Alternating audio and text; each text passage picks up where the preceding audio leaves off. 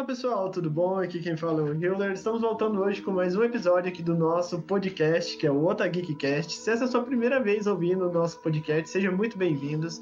É, e hoje nós vamos falar sobre a franquia de jogos Resident Evil. E para falar sobre Resident Evil, Norman faz o seu retorno. Norman, como é que você está? Cumprimentem o pessoal que está nos ouvindo. Oi, gente, para quem não me conhece, eu sou o Norman. Eu sou redator do Otageek e também tenho um canal no YouTube onde eu posto ali algumas gameplays de alguns jogos. E, e aproveitando ali o tema né, de Resident Evil, eu quero, que eu quero falar que a gente já tem uma crítica sobre o novo remake do Resident Evil 3. Então deem uma olhadinha lá, ver os pontos positivos, os pontos negativos do jogo, porque o jogo está muito bom, mas também tem uns pequenos probleminhas ali, mas vocês vão estar é, ouvindo sobre esses probleminhas nesse podcast, também pode estar lendo lá depois. E o nosso outro convidado é o Fabão. Fabão está sumido aí do nosso podcast. Fabão, quando foi a última vez que você deu as caras aí no podcast? Já aproveito para cumprimentar a galera e já para divulgar seu trampo. Fala galerinha, a última vez que eu vim aqui eu tava foi falar do da, do, da história do Xbox, falei do, do PlayStation também. E tamo aí, vamos falar mais um pouquinho sobre joguinhos aí, vamos falar sobre Nemesis, aquele safado. Vamos lá, tamo aí.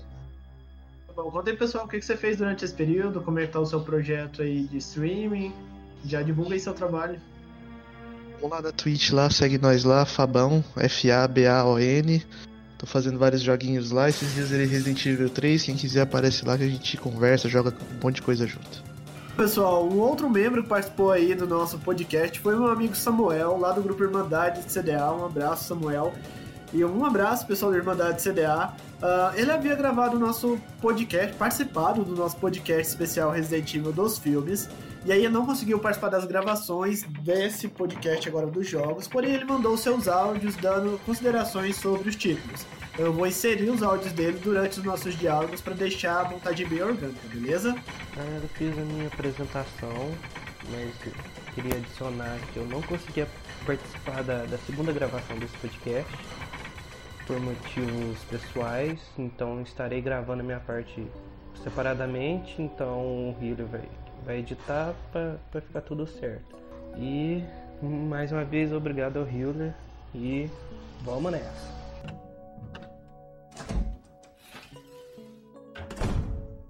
Bom, gente, é... nós vamos começar de uma forma diferente, nós vamos seguir a ordem cronológica dos jogos. Então, o primeiro jogo foi lançado é Resident Evil 1, só que nós vamos começar pelo Resident Evil 0, que é o título 0, que ele foi lançado em 1999.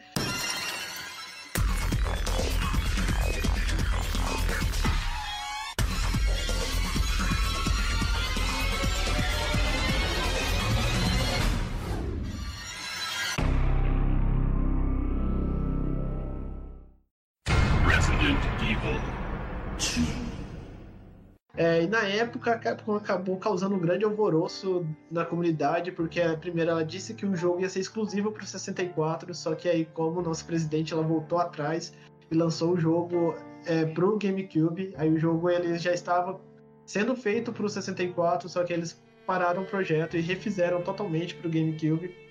E aí, para quem não conhece, né, no Resident Evil Zero, é, a história é focada na equipe Bravo, que antecede os acontecimentos do primeiro título lá na mansão Spencer. Só que tudo começou quando a Star ela envia a equipe Bravo para investigar uma recente onda de crimes canibais bem suspeitos que estavam acontecendo ali é, nos arredores das montanhas Arkley, é, que fica ali na região periférica de Raycon City. Porque após, após ter acontecido esse incidente, liderado pelo Henrico Miranda, a equipe ela segue para investigar essa área e aí lá que a nossa protagonista Rebecca Chambers, membro de auxílio médico da equipe Bravo, ela encontra com um trem abandonado na escuridão e dentro desse trem ela se depara com o Billy. E aí, ao se darem conta, eles já estavam no meio de um monte de zumbi, estavam ali no meio da, daquela loucura ali do apocalipse. Apocalipse, assim, entre aspas, né? Com mortos-vivos. E aí eles têm que cooperar para fugir dessa situação e aí a trama do jogo se desenvolve a partir daí. Resident Evil Zero foi um título que introduziu a mecânica de você jogar com dois personagens, apesar que no primeiro título você poderia jogar alternando ali nas campanhas, só que Resident Evil Zero ele se destaca por cada um desses personagens tem características distintas, enquanto a Rebecca, ela é, como ela é uma médica, ela tem mais fácil contato com manipulação de ervas, de criar kits médicos. Só que ela é mais sensível aos ataques, enquanto o Billy ele já é mais bruto e ele consegue lidar bem com os zumbis. E aí você tem que alternar entre esses dois personagens durante a dinâmica ali do jogo. Mas é, o que vocês têm a comentar sobre esse episódio? O que vocês têm a dizer sobre esse título? Começando pelo Norman. Então, sobre Resident Evil Zero, ele é um jogo ali, assim, muito difícil, porque por causa da, porque ele tem uma mecânica diferente, né? A mecânica de se jogar com dois personagens ao mesmo tempo ali e também separados ali em alguns momentos, principalmente porque cada personagem ali tem seu atributo. Por exemplo, a Rebecca, ela é mais assim, sensível porque ela, ela tomou muito mais dano. Então é muito mais difícil jogar com a Rebecca do que com o Billy.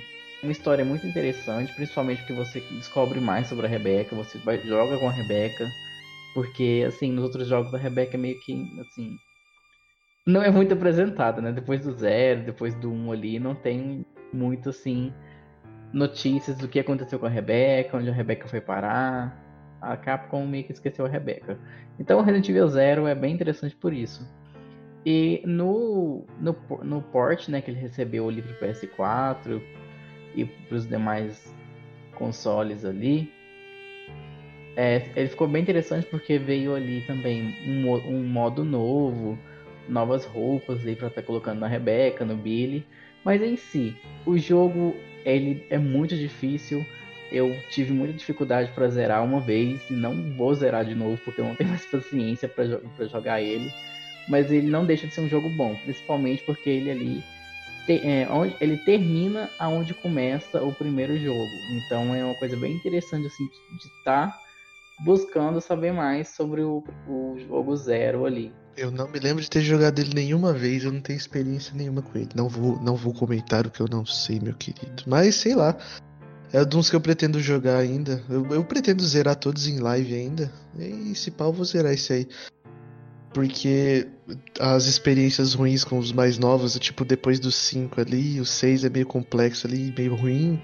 Então acho que os antigos voltar atrás para dar uma olhada, acho que vale a pena. Em questão a Resident Evil Zero, não tenho muito que adicionar, que a galera da equipe já adicionou bastante informação.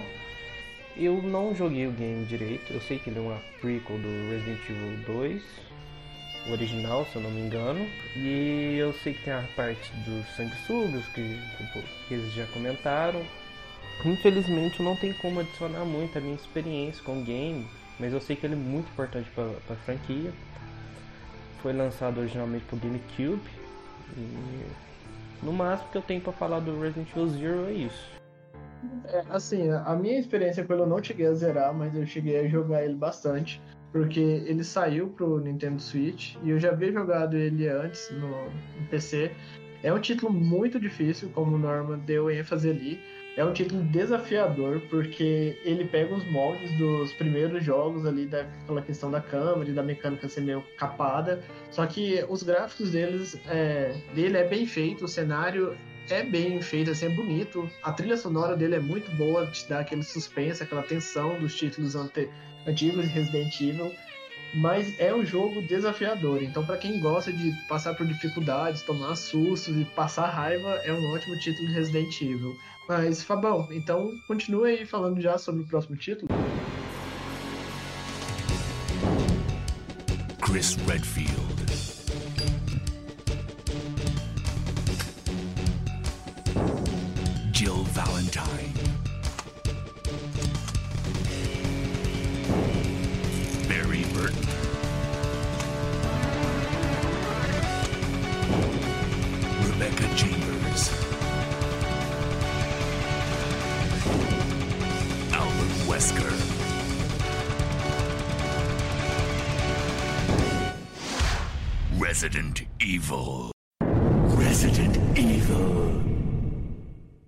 Galerita, vamos lá seguir na ordem aqui. Vamos pro Resident Evil 1. Aquele maravilhoso joguinho que introduz o Belo, o primeiro zumbi do Resident Evil.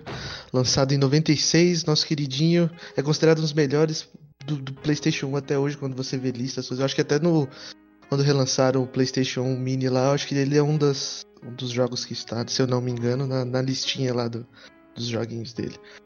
É, ele foi o, sempre foi considerado um dos melhores jogos da franquia e ele é um tipo é, é o gênero que do survival horror mais é, emblemático criado até hoje.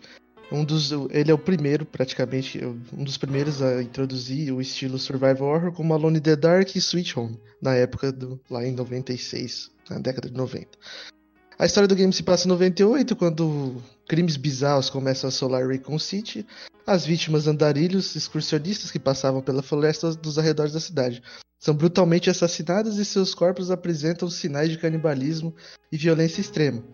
O departamento de polícia de Raycon City decide enviar os seus o seu time de estrelas de elite, o Stars, na né? Special, Special Tactics and Rescue Service, Serviço de Táticas Especiais de Resgate, para cuidar do caso. A primeira equipe enviada é a Bravo, como a história do Resident Evil Zero, que perdeu contato com a delegacia minutos após entrar na área da floresta.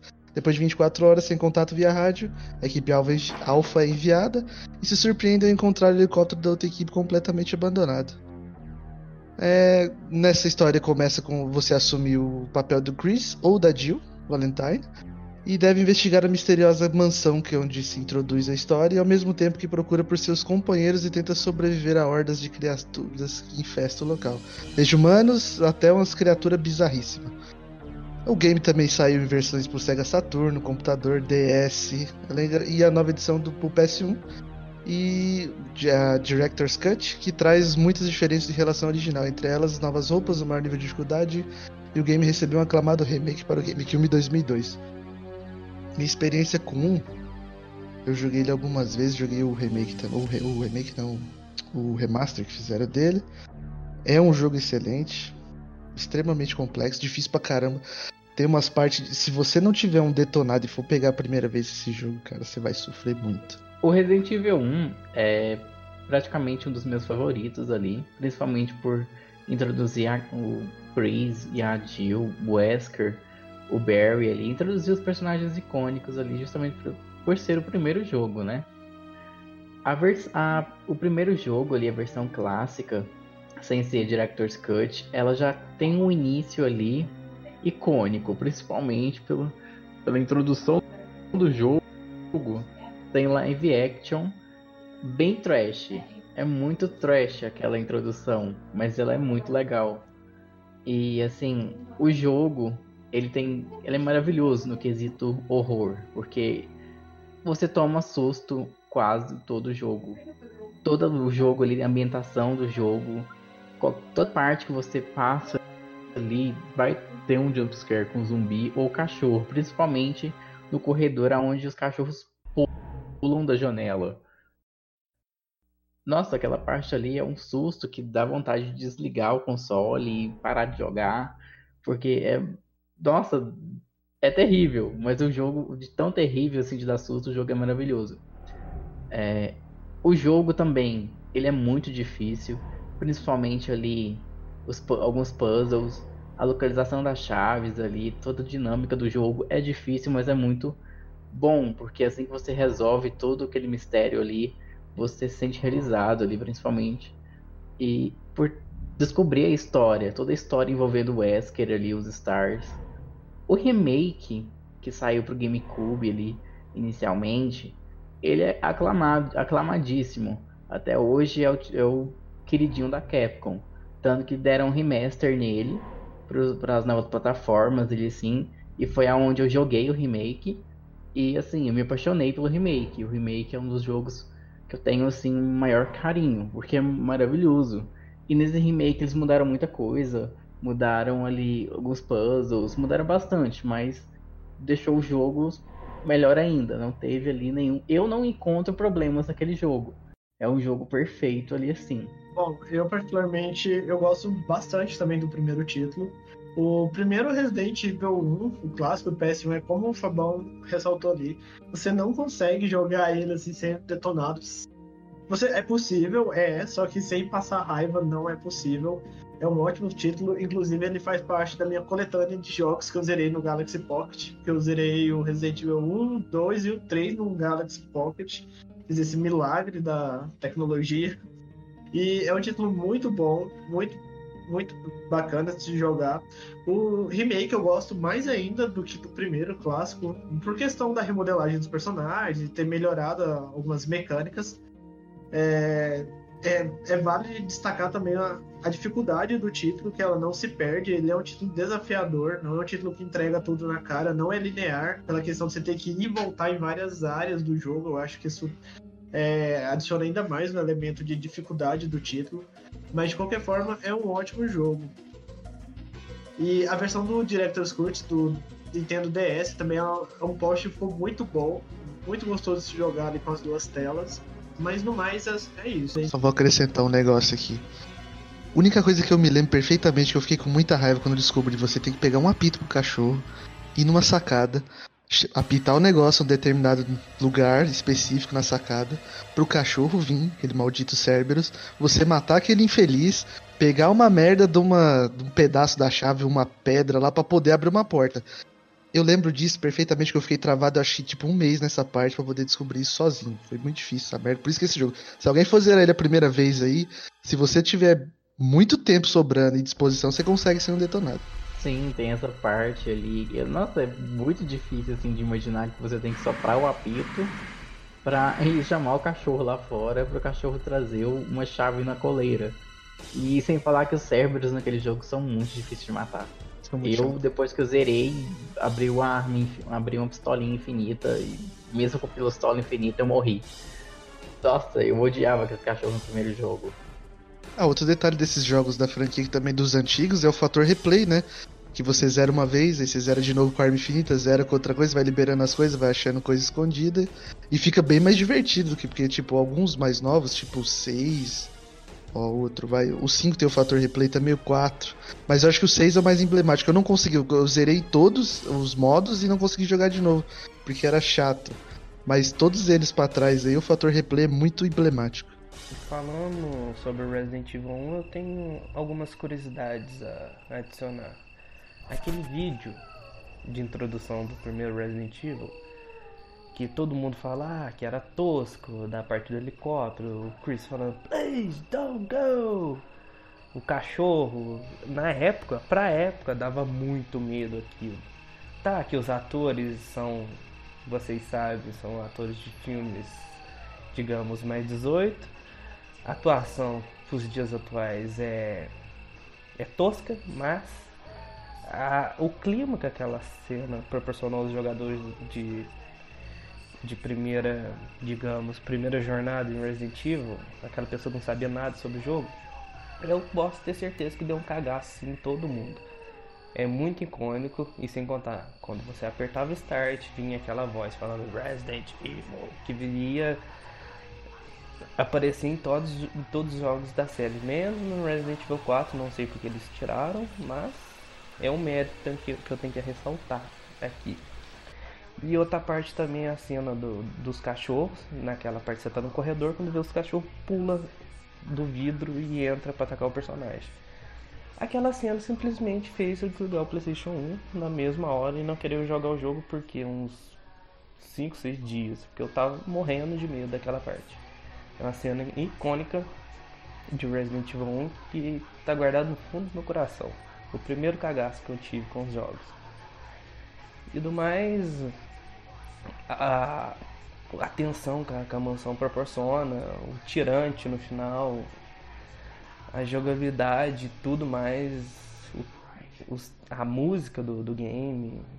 A, o Resident Evil 1 é muito revolucionário é muito lindo, até de hoje, para jogar hoje em dia é um jogo lindo que eu recomendo todo mundo pelo menos jogar um pouquinho que vai adorar e vai amar.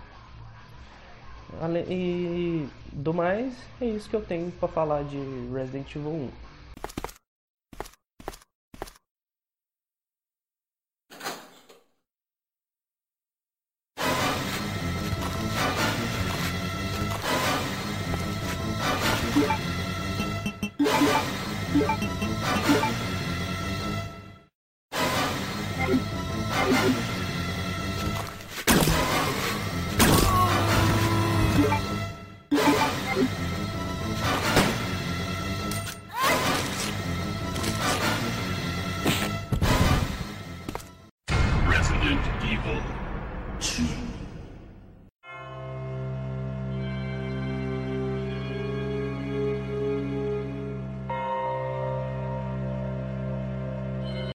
Após o estrondoso sucesso do primeiro jogo da série, a Capcom começou a trabalhar em Resident Evil 2, em 1997. O jogo trazia uma ino- uma inovação na jogabilidade entre os dois personagens, que foram, é, foram personagens novos ali, o Leon e a Claire, a Claire Redfield, que é a irmã do Chris Redfield, apresentado lá no primeiro jogo. A história acontece ali ao mesmo tempo para os dois personagens, tanto que um auxilia o outro ali em algumas partes. O- a história do jogo ela se resume na, é, na noite de 29 de setembro de 1998. O policial Leon, S. Kennedy e Claire Redfield chegam em Raycon City e percebem ali que a cidade está muito calma, está totalmente escura, vazia. E o, o Leon ali acaba já encontrando um, um corpo jogado no meio da rua. Ele desce do seu carro ali e vai mexer naquele corpo e vê que o corpo co- começa a se mexer ali. E nisso aparece um monte de zumbis. E de- o, o Leon sai da, daquela área ali, corre aonde ele consegue encontrar ali a, a Claire num restaurante. Os dois ali pegam uma viatura e vão em direção vão em busca de algum lugar seguro ali. Só que nesse caminho vem um caminhão, um cara havia sido mordido e ele se transformou zumbi dentro do caminhão. O caminhão estava desgovernado, esse caminhão acaba batendo ali nos dois e separando a rota dos, dos dois. O jogo começa ali.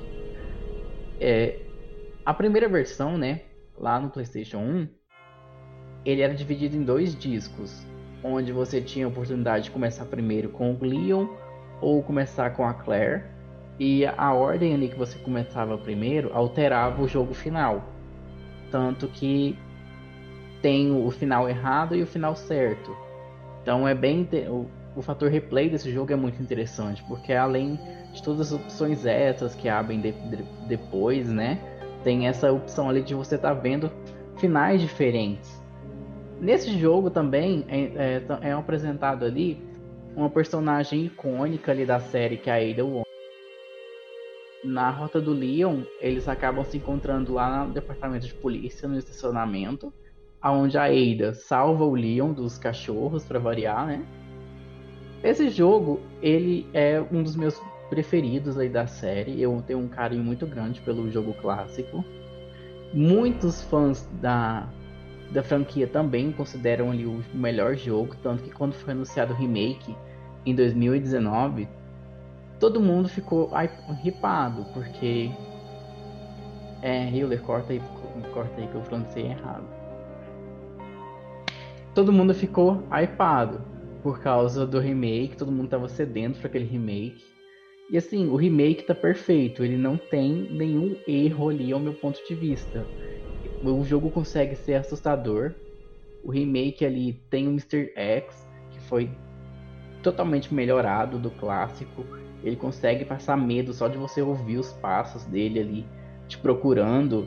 E se você a- começa a tirar com ele na área, ele vem onde você tá. Então, assim, dá muito medo. Você fica aterrorizado com aquele Mr. X correndo atrás de você. Na época que saiu o remake, todo mundo ali parou de. Teve muita gente ali que parou de jogar porque não tava dando paciência para correr do Mr. X. Assim, o jogo é maravilhoso. O Resident Evil 2 tem ali é, inimigos novos, toda a história envolvendo a Sherry e a família dela com o G-Vírus. É muito interessante. O Resident Evil 2 é o antigo, é muito bom. Eu zerei algumas vezes antes do remake. Passei bastante apuro, sem jogar sem detonado. É bom pra caramba. Um pouco menos difícil do que o primeiro. Eu gostava de jogar mais com o Leon. E do remake, eu joguei o remake algumas várias vezes. E caramba, velho. Pra deixar mais difícil o negócio, tem um bug do, do remake que vem dois Mr. X, o negócio fica complexo, velho. Mas o remake também não, não tem nada a falar contra, o jogo é muito bom. A Capcom acertou em tudo que tinha que, que acertar. As remodelagens perfeito, o jogo incrível. Fator replay incrível. Você joga várias vezes, pega as, as armas infinitas, mete bala no Mr. X até enjoar só pra ver ele cair no chão. Então, Resident Evil 2, o remake, eu não joguei ainda. É, eu só vi algumas gameplays, mas ficou muito bem feitinho, né? O pessoal gostou, a crítica gostou. Agora o clássico eu gosto bastante da história do jogo, porque ele tem um tempo de campanha muito curtinho ali, porque os discos eles não suportam. Como é, são duas campanhas e eles aproveitam o cenário, mesmo assim o fato de ser distintas acabou que o tempo útil de vida do jogo ele é um pouco curto, então você zera ele ali por 5, 6 horas ali cada campanha, né? Mas é um jogo muito bom. O, eu acho que o Resident Evil 2, o diferencial dele é o, é o enredo dele. Que é um enredo muito rico e as tramas ali elas se conectam de um jeito muito fluido. Que tá tudo ali dentro de Reconcile, tá ali em volta ali do, do William Birk ali com a família dele, como o Norman frisou. Tem a questão do Leon e da Claire e tudo vai se conectando e é bem fluido, então, e é independente do jogo. Se no primeiro título as pessoas zoavam a questão dos diálogos serem superficiais, as piadinhas lá do Jill Sandwich. No 2, é, é, os diálogos ainda são limitados, mas o, o enredo principal do jogo é muito bacana e a história te prende. Então é um título que eu gosto bastante. Então, eu quero acrescentar aqui que no remake, né? Ele apresenta ali muito mais história do que o clássico em algumas partes, principalmente sobre alguns personagens, que nem o Brian Irons. É, no clássico tinha um pouquinho ali sobre ele, já dava para perceber que ele era uma pessoa maldita, mas no remake, ele, quando você joga com a Sherry, você vê que era uma pessoa, uma pessoa muito desgraçada e desgraçada da cabeça também. Porque você vê o corpo ali da, da filha do prefeito em cima de uma, um, de uma mesa ali. E comemora quando o William Birkin acaba matando ele, porque o cara é muito desgraçado da cabeça, é muito nojenta. E o remake, assim, um ponto positivo foi isso, ele trazer um background maior para a história do jogo abordar o orfanato ali, um pouquinho da história da Sherry também. E assim, o remake ele tem um, um pequeno ponto negativo ali na questão do final, mas tudo bem. O, o restante do jogo ali consegue. dá para passar pano. É um dos meus queridinhos, mas não é meu favorito.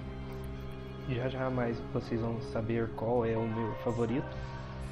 E é nesse game que a gente tem a introdução de no, dois novos personagens, né? A galera do, dos anfitriões aí do podcast já pode ter falado, mas eu é um dos meus personagens favoritos de toda a saga, que é a Claire e o Leon. A introdução desses dois personagens que não tinha no Resident Evil 1, isso pra época eu acho que era meio arriscado você introduzir dois personagens novos que ninguém conhecia. Que, tipo, se você pensar bem, o Leon era apenas um, um, policial no seu primeiro dia de serviço. E, o, e a galera do Resident Evil 1 era soldados das, Star, das Stars, que já eram super treinados para lidar com qualquer tipo de situação. Mas o Leon era apenas um policial. E a Claire é só a irmã procurando o irmão que, que desapareceu, entre aspas, nas montanhas Arkley. Então Resident Evil 2 foi muito inteligente nessa parte, na minha opinião, é lógico. Agora falando em questão da história do game é maravilhosa. Temos um novo tipo de vírus, que é o G-Vírus, criado por, pelo grande William Birkin. Com raízes, se eu não me engano, se eu não li errado, tem é uma evolução do T-vírus, do, do vírus progenitor. Aquele vírus que é encontrado lá na África, daquela flor lá que aparece no Resident Evil 5. Mas isso é a história para quando chegamos no Resident Evil 5. Em questão de gameplay, e história, Resident Evil 2 para mim é perfeito. Aí que a gente chega naquela hora de falar do remake. Porque o clássico não tem muito, não tem muito como Falei até errado agora, gente. Então, fico tão emocionado de falar desse jogo. Resident Evil 2 é intocável. Não tem como. E pra mim naquele jogo não tem defeito. É um ótimo jogo. É um, é um jogo perfeito. Batalha de boss. administração de itens, o, o clima, eles conseguiram manter tudo na medida certa. Você joga com a Claire, com o Leon, a Sherry, a Ada, e isso na época era revolucionário. Era uma ideia muito, muito boa por parte da Capcom. Agora o, o remake foi é um dos melhores remakes, na minha opinião, de um game. Tá, tiraram algumas coisas, mudaram uma coisa aqui ou outra. Agora o, o, o negócio do Leon, cenário A, Leon, cenário B e a da Claire vice-versa. Não é aquela mesma coisa, porque você faz as mesmas coisas com a Claire, com o Leon. Uma edição que eu amei no remake, que ficou melhor que no original, é a edição do Mr. X, perseguindo você na, na delegacia, lá pra mim, até hoje, quando eu vou jogar Resident Evil 2 Remake, eu tenho cagaço com o Mr. X. Pra mim, a pior parte do jogo, a pior parte boa do jogo, que eu fico com muito medo, que, que eu fico tenso quando começa a tocar a música, ele seguindo a cena da delegacia, aquela parte pra mim é muito tensa. Eu amo aquela parte. E além do mais, foi um remake fiel à obra original, digamos. Não tenha tudo que tinha no original. Tiraram algumas coisas. O dia adulto, o G adulto, aquele bicho que o William coloca na boca da, do, do carinha da prisão, esqueci o nome dele. Era um bicho só, era um boss só. Agora no remake é mais de um, que é a parte do esgoto, que eu, é a minha parte que eu, é a parte que eu mais odeio do game. Ficou muito chato em questão de gameplay, você ficar andando naquele esgoto lá. Tipo, eu não gostei, muita gente gostou por, por mais pela parte de tensão que foi proporcionada, mas eu já não gostei muito não, porque chega a estressar em certos momentos. Mas isso é questão de opinião. As batalhas com o William ficaram maravilhosas, o design dele no remake ficou muito, muito boa, muito boa. Eu adorei. E, além, e do mais que eu tenho que falar de Resident Evil 2 é isso. Ah, e o meu. Como a gente está regravando esse podcast, eu tenho que ressaltar que o dublador original do, do Leon de Resident Evil 2 morreu, faleceu semana passada. E que tá minhas condolências ao, ao a pessoa por trás da voz de um personagem que é amado mundialmente no mundo dos games, o nosso grande Leon. Descanse em paz.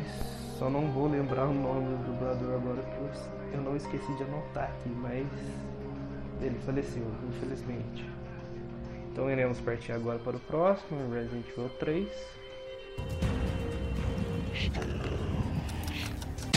Resident Evil 3. É, passando agora pro próximo título, que é o Resident Evil 3.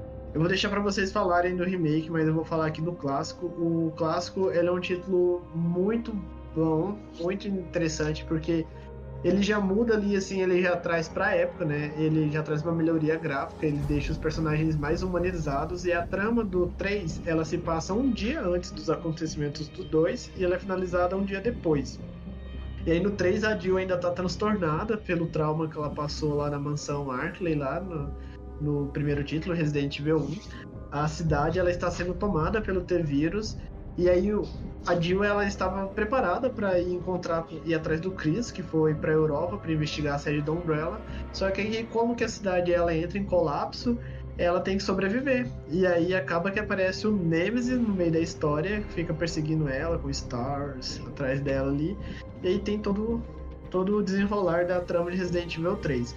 O interessante de Resident Evil 3 é que, além da melhoria no, nessa parte dos gráficos, ele traz o sistema de mira automática, traz o sistema de esquivas também, que é muito útil, que inclusive eles reciclaram no novo título.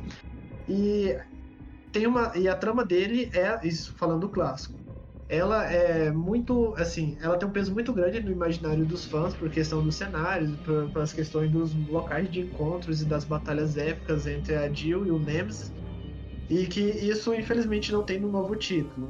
Assim, muitas dessas partes não tem no novo título, mas é, o que você tem a dizer sobre o Resident Evil 3 clássico e o novo, Fabão? Ah, eu joguei os dois, gostava muito do antigo, joguei o, o remake essa semana. Zerei umas duas vezes já. É aquele negócio, a Capcom fez um, um, um título muito foda. Um, um, remake muito bom com Resident Evil 2. Deixou, tipo assim, sub, elevaram o nível da criação e fizeram. Deixaram de fazer muita coisa no, no remake do 3. Aí o pessoal ficou bem triste, reclamou bastante. Concordo plenamente que alguma, a transformação do Nemesis, a segunda transformação é muito estranha. Muito. Sei lá, meio que.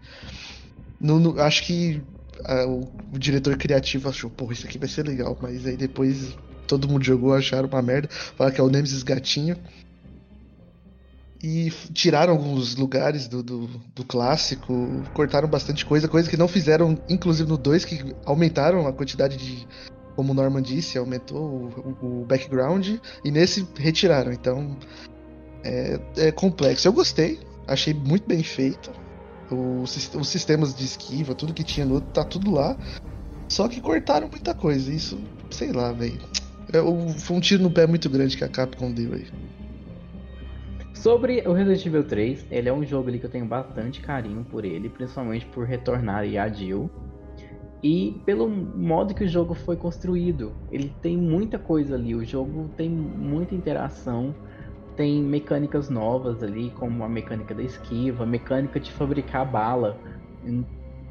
O tanto de vezes ali que você construir, é, fazer bala, as balas saem especiais, tem uma maior chance de dar crítico.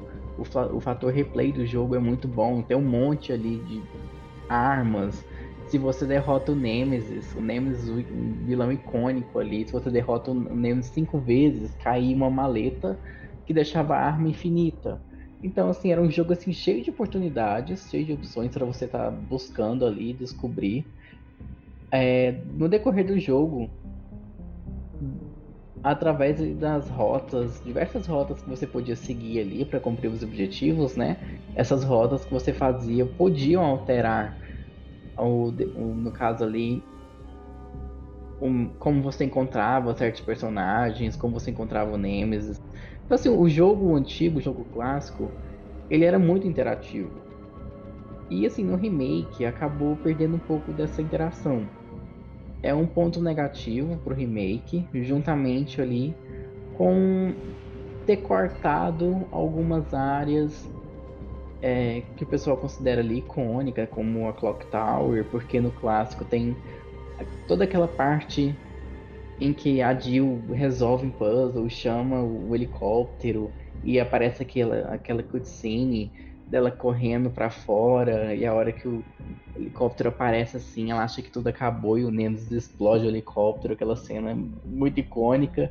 Não tem isso no remake, mas a questão dos puzzles que foram retirados no, no remake, eu não vejo assim, não sinto falta.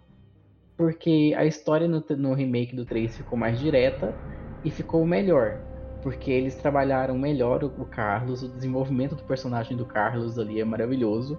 No clássico, o Carlos era só um, personagem aleatório que ficava flertando com a Jill. Enquanto no remake ele tem todo um desenvolvimento que faz você criar afeto por, por ele. Ele tem carisma, enquanto o antigo era só um, um avatar lá chato. O remake eu gostei bastante do jogo. Eu tô ali jogando ele pela quarta vez para liberar tudo. Eu daria uma nota 8 ali por ele ter cortado um pouco do gameplay e também por causa do Nemesis. Eu gostei do Nemesis, mas a, a parte ali em que colocaram ele perdendo a forma humanoide ali logo na segunda transformação ficou um pouco ruim para a história. Mas o jogo não deixa de ser épico. É um jogo ali que merece ser jogado porque o jogo é muito bom, a história ali como está sendo contada está muito boa. A, a reimaginação do jogo está maravilhosa. A todas as formas do Nemesis, o combate com o Nemesis ali, o desespero que dá quando o Nemesis aparece nossa, eu eu surto toda vez que eu tenho que correr do Nemesis atirando lança-foguete. Atirando com o lança-foguete dele. Assim, é o, Resident Evil 3 é icônico e vai sempre. E vai continuar sendo icônico, mesmo com o hate que ele tá tomando ali. Mas assim, é, vão, vão com a mente aberta para jogar o remake. E não, não vai com aquele pensamento de que o remake tem que ser uma, uma cópia do jogo antigo é uma reimaginação. uma diquinha, espera ficar mais barato, tá muito caro ainda.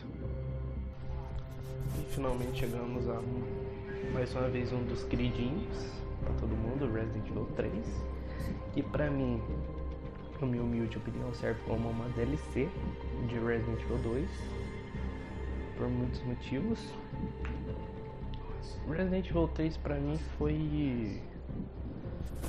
Foi muito. Como digamos. assustador. Foi o jogo que eu, eu acho que eu demorei mais pra terminar foi o Resident Evil 3 por conta do Nemesis. Na época eu era muito medroso pra jogar os jogos. Eu não tinha muita muita habilidade com, os controles do, do Play 1. Eu tinha que pedir ajuda pro meu primo pra ajudar eu a terminar o game. Porque o Nemesis era medrontrador. Eu morria de medo dele. E em questão do remake, já vou conectar os dois juntos nessa minha análise. Nemesis no Resident Evil 3 Remake, ele tá assim assustador. Se você jogar em dificuldades mais altas, você vai ver um desafio bem balanceado. Se você já for um, um jogador experiente de survival horror, ele persegue, tem uns tentáculos, tem a esquiva da Jill, mas em questão gráfica do Resident Evil 3 Remake, tem muita gente reclamando, tá, que cortou muita parte importante do jogo, sim, eu concordo com isso. Mas o jogo revolucionou muita coisa no original. Tinha gente que não conhecia o Resident Evil 3 Remake agora conheceu. Tá, de que o jogo tá lindo, tá impecável. Tá curto? Tá. Mas a gente tem que ver pelo lado do impacto. para revitalizar a franquia. Porque, querendo ou não, é o último título lançado com a marca Resident Evil. Então a gente não, não sabe. Sabe, sabe, até sabe que agora a Capcom tá usando fotorrealismo. Aconteceu o mesmo com Devil May Cry e Resident Evil 2 Remake. Esse gráfico que ela tá usando, a AI Engine, tá muito linda pro game, tá uma coisa sensacional que eu amei muito. O original é intocável, assim como Resident Evil 2, não tem o que tirar. Um fato que você reclamar é tipo que é é uma DLC, que podia ser uma DLC, mas eles preferiram fazer uma IP nova, que no caso foi Resident Evil 3 Nemesis. O que eu achei. Porque na época ninguém reclamava desse esse negócio de DLC. Tipo, não tinha isso na época. 1998 que saiu o original. Aí, aí eu acho o que eles fizeram no Resident Evil 3 Remake. Eles apressaram demais. Queria colocar. Correram muito, porque saiu um ano depois do 2. Eles podiam colocar mais um tempinho de produção para adicionar cenário clássico. O visual do Carlos está muito bom. Eu gostei do cabelo dele. Muita gente reclama do cabelo, mas tem opinião pra tudo. Em questão do visual do Nemesis, eu gostei e não gostei. Eu achei que poderia ser um pouquinho mais fiel ao antigo, digamos assim. Eu acho que o dente dele ficou- muito desproporcional. Aquela parte que fica. que é tipo de um coração nele, que fica mexendo. Lá eu achei que foi muito boa. As transformações dele que é aí que pega. O Nemesis no 3 eles na segunda fase dele colocaram como um cachorro. O Nemesis no original sempre foi bípede, ele andava normal, só ficava saindo os tentáculos dele. Só na última forma que virava aquele bicho estranho lá. Isso tem também no remake, virou um bicho gigante, que eu não sei, não consegui ver o que que, o que, que ele se tornou, foi uma massa de carne. E quando ele tá na segunda fase dele, no, no remake, ele tá parecendo com aquela mãe Alien do filme do Alien. É, eu, foi a única coisa que eu consegui assimilar. Ele virar aquele cachorro lá. Até tem a parte da todo relógio, mas não é acessível. Você enfrenta meio que na, na frente. Tirar a parte do cemitério, do aquele chefão que parecia uma minhoca gigante. E eu não sei qual é o- os planos da Capcom que foi pra esse remake. Não sei se eles correram muito pra entregar logo o produto final. ficou bom, o jogo é muito bom, tô jogando, tô amando, mas poderia ser melhor, poderia ser tipo igual Resident Evil 2 Remake, foi um dos melhores remake que eu já joguei de um jogo antigo. Isso é sem sem discussão pra mim. Poderia ser, ter, ter sido muito melhor, mas você nunca se sabe o que passa na, na cabeça da Cat. E além do mais, é isso. I am Alexia.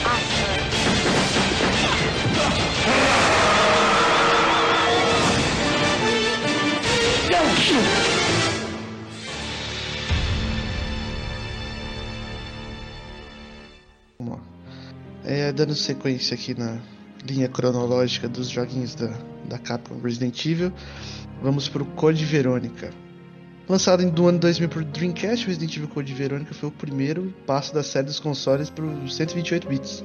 Desde que foi anunciado, o game chamou a atenção por seus gráficos melhores e o retorno da personagem que já era querida por todos, a Claire Redfield. O game acabou ficando conhecido por muitos como a sequência direta do Resident Evil 2. A história começa três meses depois da destruição de Raccoon City, quando a Claire vai até Paris em busca de seu irmão. Ao invadir uma base da Umbrella na cidade, é capturada e levada para uma prisão na ilha Rockford, também pertence a, que também pertence, pertence à empresa.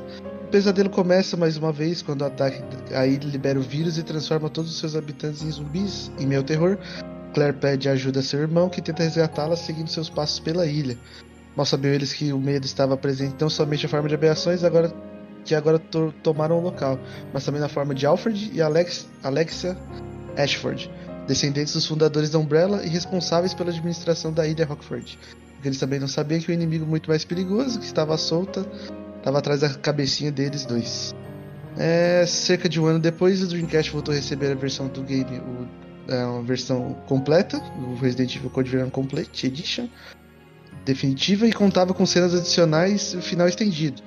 E essa edição mais tarde ficaria conhecida como Resident Evil Code Veronica X, lançado no PlayStation 2 e GameCube. O, o game também recebeu uma versão HD lançada para o PlayStation 3. Esse, esse Resident Evil, eu joguei ele eu acho que uma vez. Eu zerei ele uma vez. E eu acho que, que todo mundo que jogou esse jogo nunca pode esquecer do extintor de incêndio para poder passar a ilha, se eu não me engano. Se você esquecer o extintor de incêndio, você tem que começar de novo, mano. Vocês o que tem a dizer sobre Claro. o Resident Evil Code Verônica? O Code Verônica ali, eu tenho bastante carinho por ele também, por, principalmente ali por abordar novamente a Claire e o Chris. É um jogo que tem aquele, toda aquela ambientação ali de terror dos jogos clássicos. Tem a introdução de personagens novos, como a família Ashford. A Alexia Ashford lá é uma vilã icônica, ela dando uma surra no Albert Wesker, que faz seu retorno ali nesse jogo. Ele não havia morrido no Resident Evil 1. Ele se aplicou um vírus e nesse jogo ele dá uma surra no, no Chris, aonde a gente vê ali que o Albert Wesker tá com poderes, ele tá sobre-humano ali. Parece que a gente. é, eu já vi essa história em algum lugar ali com a Alice, mas vamos focar aqui no jogo.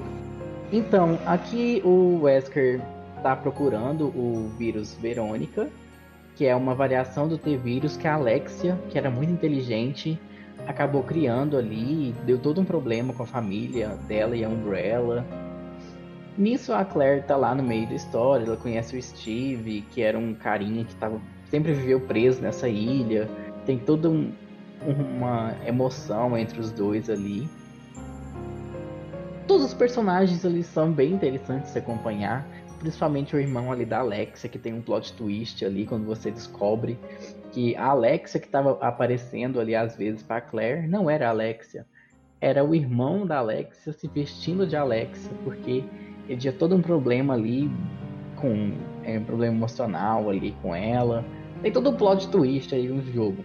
O jogo é muito interessante, principalmente ali é, pelos os novos boss, novos Tyrants que colocaram ali. Assim, é um jogo que merecia um remake. Merece muito um remake esse jogo. Então Capcom abandona o remake do 4 e faz remake do Code Verônica, porque a gente não quer remake do 4. Então, o Code Verônica. Resident Evil Code Verônica é o meu jogo favorito da franquia.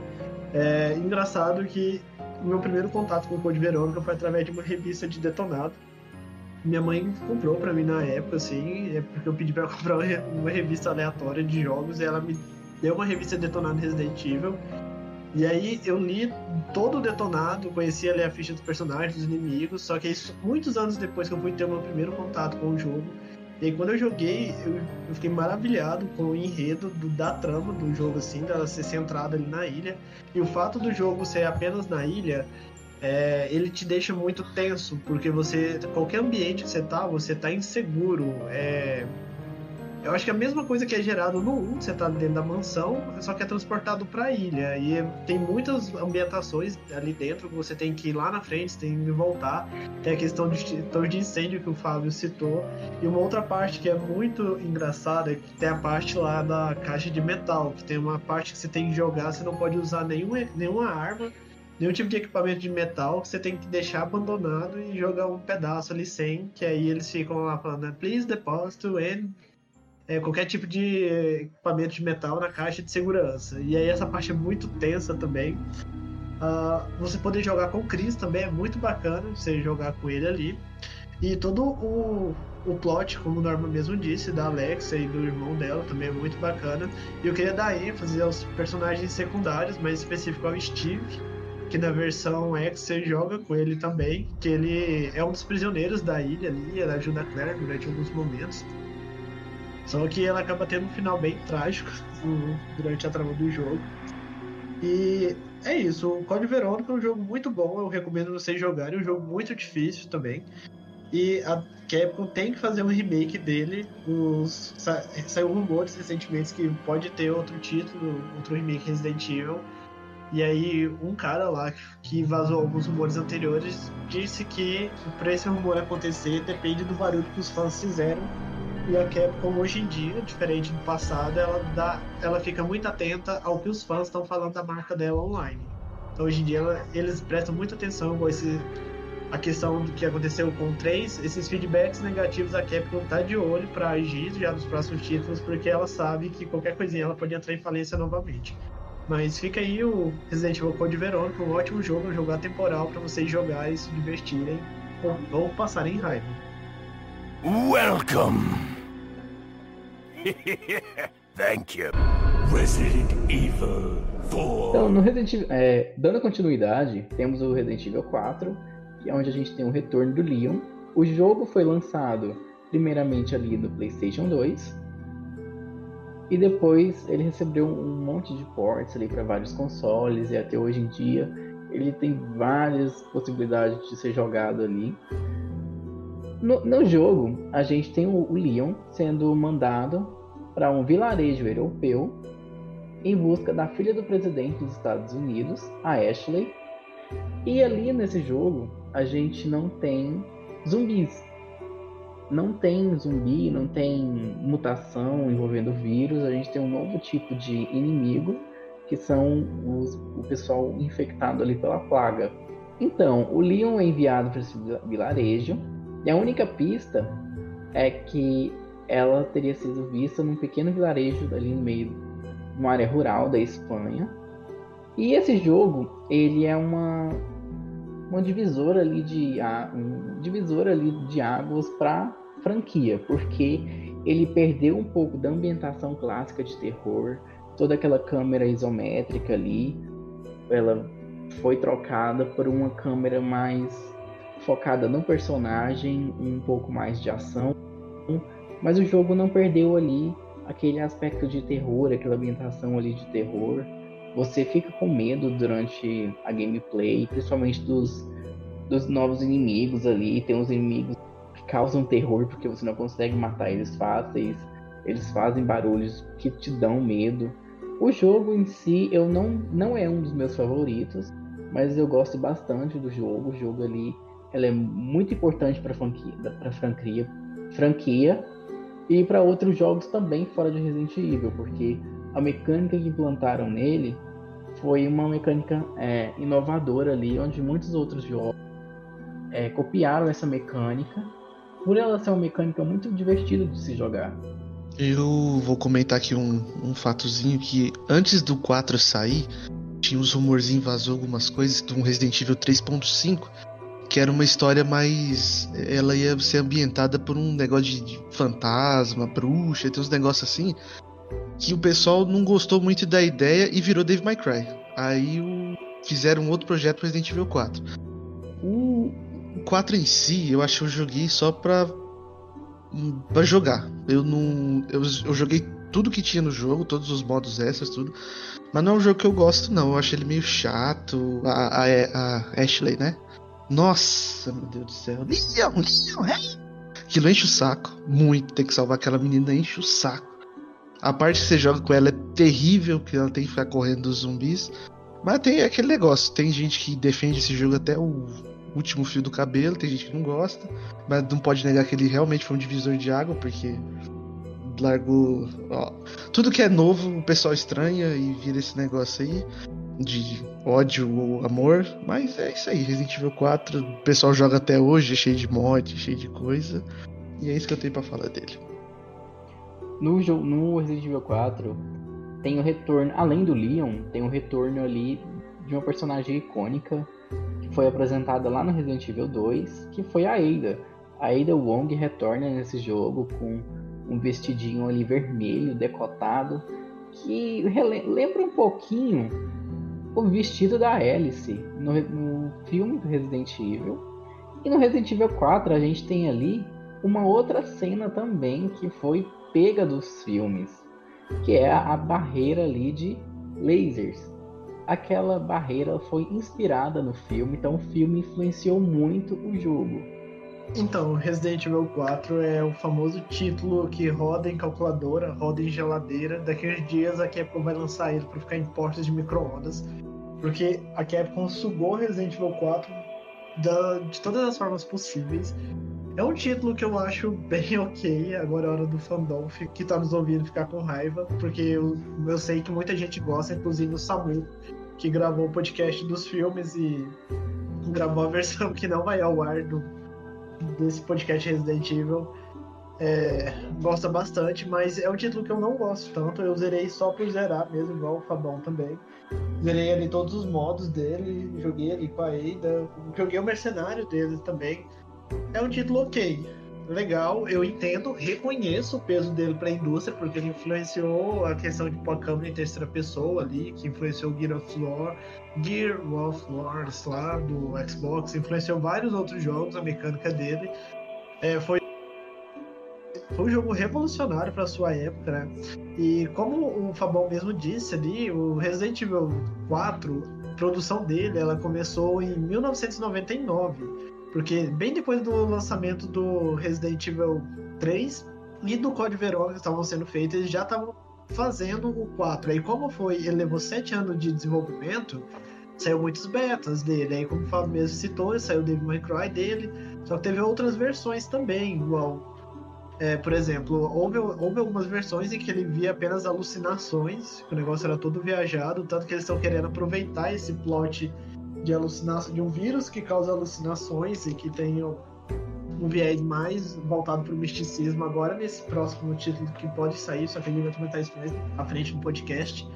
E, inclusive tem uma versão chamada Resident Evil 4 Fog Version, que ele é em primeira pessoa e que ele é linkado com Resident Evil Gaiden, que é um jogo que você joga com o Leon no navio em 2D, bem antiguinho, que aí nessa versão o Leon ele era infectado pelo vírus, e aí ele, assim no 4, por um período ele é infectado, né, mas ele se cura, mas nesse jogo você teria que jogar contra o tempo durante o, o estágio de infecção do Leon. E aí durante alguns períodos ele acabaria se tornando um, uma ball, né, uma, um monstro, e aí ficaria meio que possuído, aí você tinha que lidar com os conflitos, só que a Capcom jogou essa ideia no ralo, né? Aí quem sabe ela pode acabar aproveitando isso. Mas o Resident Evil 4, o que marca muito é a questão, assim, que eu gosto particularmente, é a questão da organização ali das armas e da forma de você gerir elas, eu acho que ficou muito bacana, um jeito de você ter um, ter um acesso a um arsenal muito grande e você ter um controle, você mesmo controla a quantidade de armas, a quantidade de elementos que você carrega ali na sua maleta, e isso é um fator muito interessante. E o que eu gosto também no Resident Evil 4 é a sua ambientação. Eu acho a ambientação dele maravilhosa, a questão dos cenários, a questão dos inimigos. Mas é um título que eu acho ok. Eu não sei se é porque eu não consigo zerar ele muitas vezes, mas tem gente que consegue, mas é um título bacana. Não tira os seus méritos conquistados. Então chegamos a. então chegamos a Resident Evil 4. Que pra mim o meu jogo favorito da franquia de games, sem sombra de dúvida nenhuma. Sim, é um divisor de águas de fãs antigos, mas também é um recomeço para a franquia, na minha opinião. Ele consegue unir fãs das antigas e, e os novos, querendo ou não, porque querendo ou não, Resident Evil influenciou o Resident Evil 4 no, no, caso, influenciou vários games que veríamos mais tarde, como Gears of War, The Last of Us. Os produtores desses games em questão falaram sobre a influência que o Resident Evil 4 teve. Para mim, é o meu Resident Evil favorito, como eu já, já disse. Não tem tanto terror como os antigos, isso é, é fato, mas é um jogo excelente, maravilhoso. Conta com o retorno de Shinji Mikami na direção, o nosso saudoso criador de Resident Evil. Leon e vários personagens clássicos também retornam nessa sequência, como Wesker, Ada, e sem contar alguns novos também que conquistou o carinho do, do público na época. Pena que muito deles, é, muito não, todos não apareceram em sequência, mas de todos que eu falo, os personagens novos, sem ser os antigos.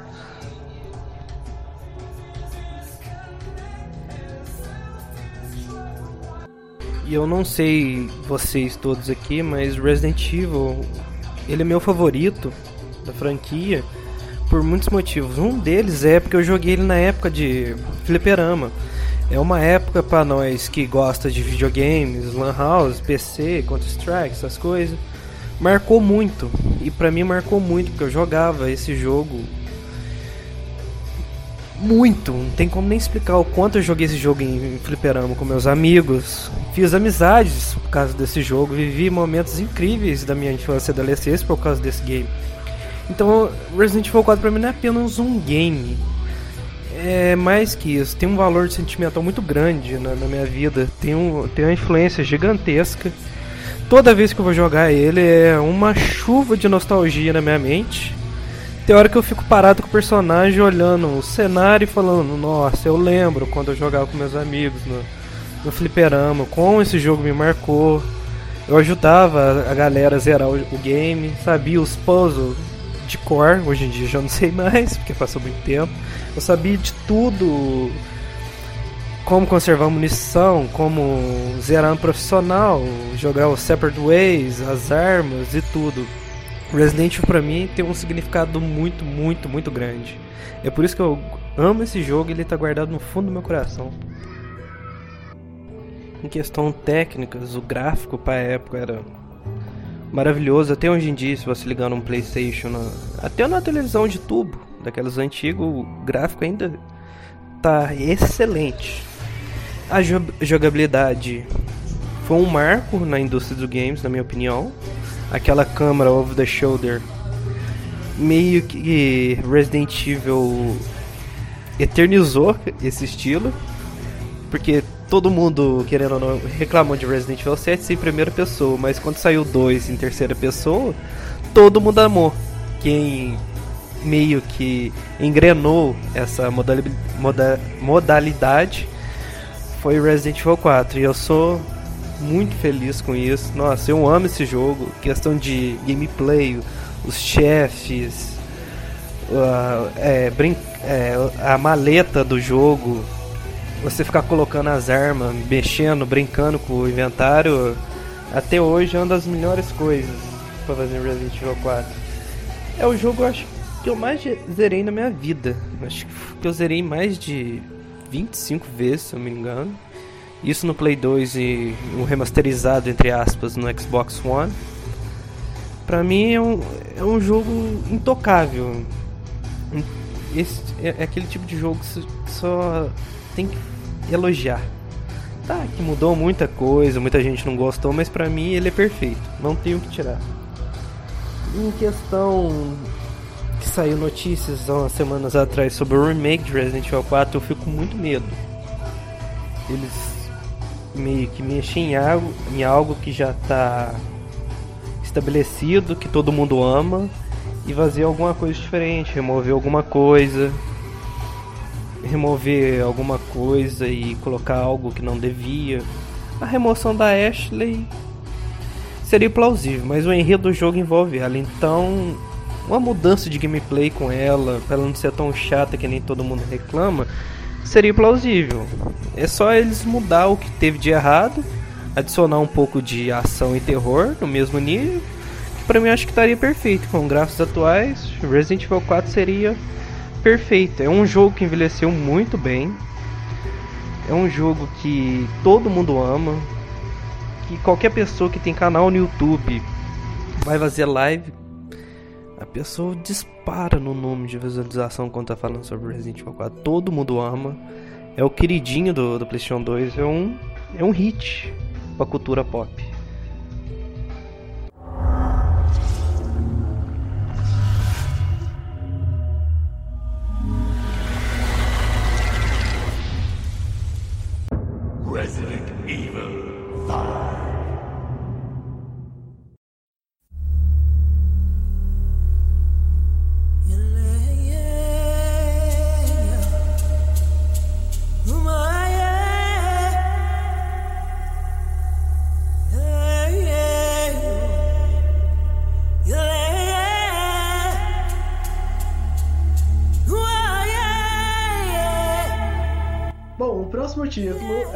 Dos meus títulos favoritos e o jogo que eu mais zerei na minha vida, provavelmente o Fabão também, que é o Resident Evil 5.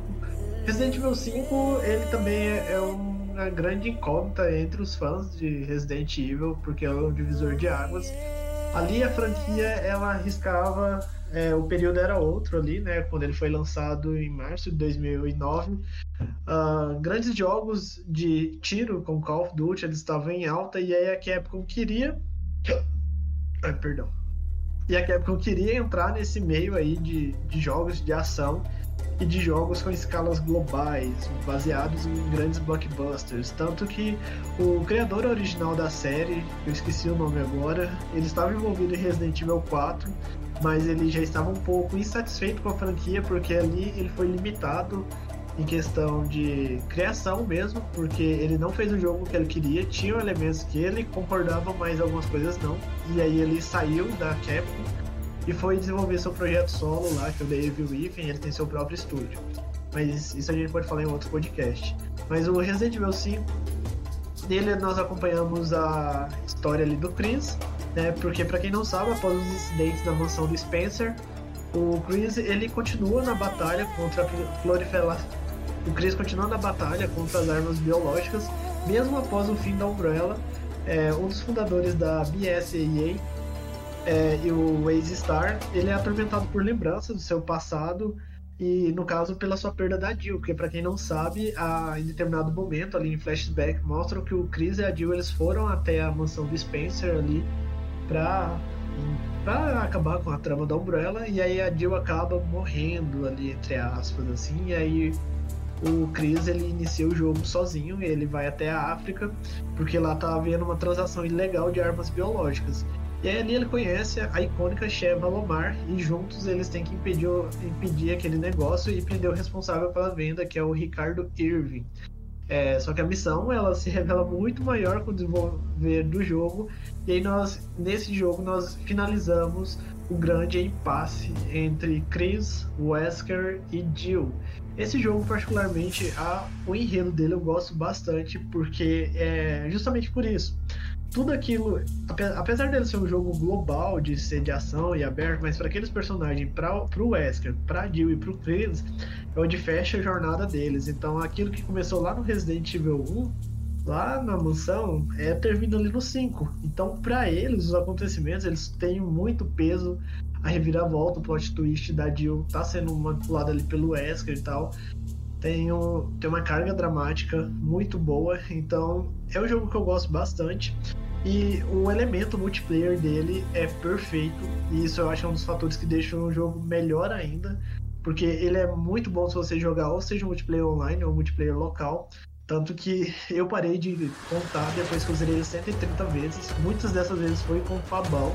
Já emendando, Fabão, o que você tem a dizer sobre Resident Evil 5? Joguei muito, joguei muito. Jogo bom, da hora. Bom pra mim, né? Tem gente que não gosta desse jogo também. Igual o, o 6, falam mal pra caramba. Mas é isso aí, cara. Resident Evil, pra mim foi um marco na minha vida. Joguei muito esse negócio. A história dele é boa, pra caramba. Eu gosto bastante da Sheva, gostaria que ela aparecesse, mesmo ninguém gostando dela. Eu, eu acho ela uma personagem interessante. Gostaria que ela voltasse. E. Cara. Resident Evil 5, velho. Ele. É muito bom. É isso aí. o marco da minha vida, adolescência. Então vou ficar com esse fator nostalgia não tem muito mais o que falar. Então, sobre o Resident Evil 5, ele volta ali, né, a mudar totalmente. Principalmente por ser um jogo que ocorre ali a maior parte do, da gameplay durante o dia. Então ele tem uma ambientação assim bem diferente dos jogos antigos. Ele, eu gosto do jogo porque eles deram um final ali para a história entre o Chris e o Wesker, onde o Wesker queria ali dominar o mundo. O Wesker estava um vilão ali épico naquele jogo onde tem todo a, a trama envolvendo a Jill junto, onde ela tinha supostamente morrido e depois ela volta como inimiga ali sendo controlada. E toda aquela parte dos poderes que o Wesker tem sobre humano ali, todo aquele combate ali, ele dando uma surra no Chris bombadão. O jogo é bem legal. Mas assim, ele também tá ali na minha, na minha parte ali onde eu fico dividido entre o jogo mas o jogo não deixa de ser bom.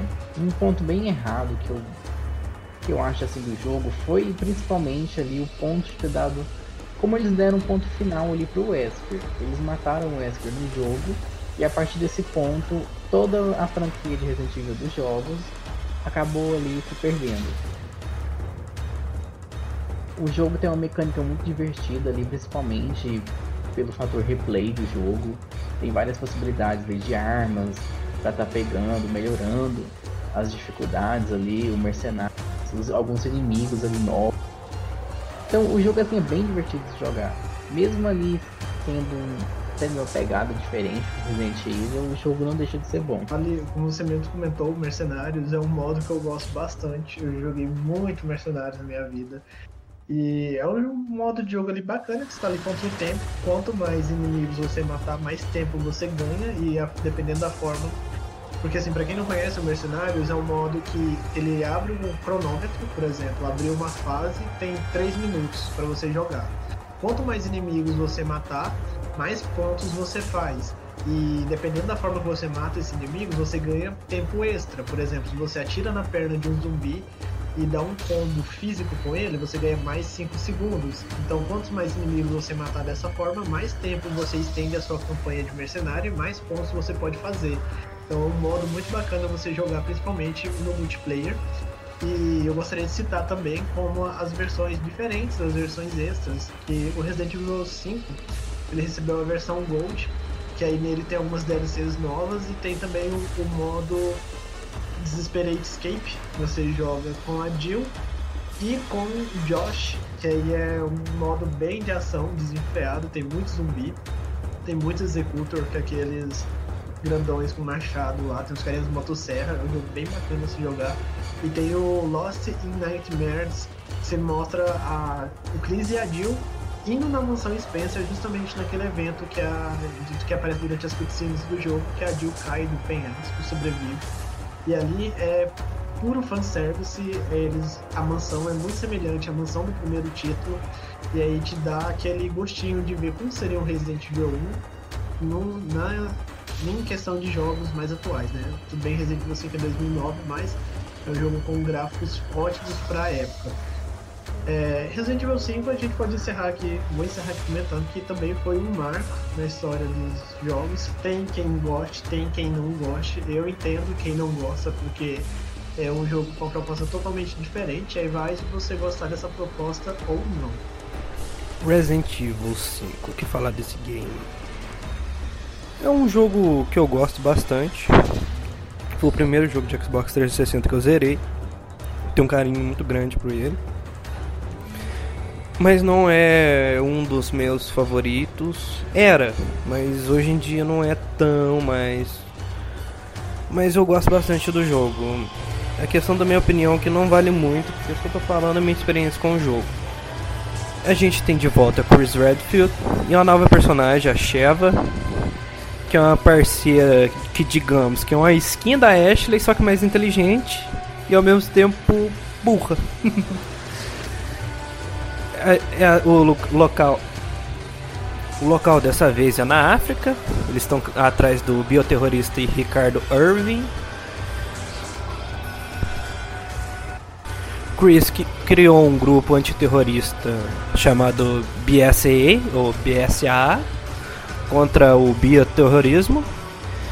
E esse é praticamente o, o plot sem spoilers do game temos retorno de alguns personagens importantíssimos, porque como acho que eu já disse em algum podcast passado, mas se eu não, se eu não disse, irei falar de novo. Onde tem Leon, tem Ada. Onde tem Chris, tem quem? Isso mesmo, Wesker. O nosso grande saudoso vilão de Resident Evil 1 está de volta. Está de volta de uma forma magnífica. A dublagem, o motion capture dele tá excepcional. A melhor parte de Resident Evil, para mim, é o Chris Wesker. A batalha, o embate dele. Porque, para quem não sabe, por que, que o Chris ficou bombado do nada em Resident Evil 5? É por causa do Code Veronica. É, Wesker deu um, uma surra no, no Chris e ele falou: Eu não vou deixar esse cara fazer isso de novo comigo. Eu vou treinar, eu vou ficar forte, eu vou ficar bom para enfrentar ele. E ele ficou bombado e vocês viram o resultado no final. Ele conseguiu dar um X1 violento com o Wesker. Dava murro, só dava. Sentia um pouco e levantava. Lembrando que o Wesker já tá com a variante do vírus e, e, o Chris praticamente normal. Só ficou bombadão. Não, vou enfrentar o Wesker e vamos ver quem é quem.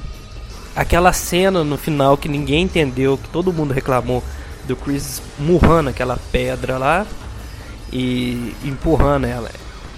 Aquela cena tem um significado muito profundo no, no ponto de vista do Chris. É ele enfrentando todos os obstáculos dele para salvar a parceira, que é a Sheva.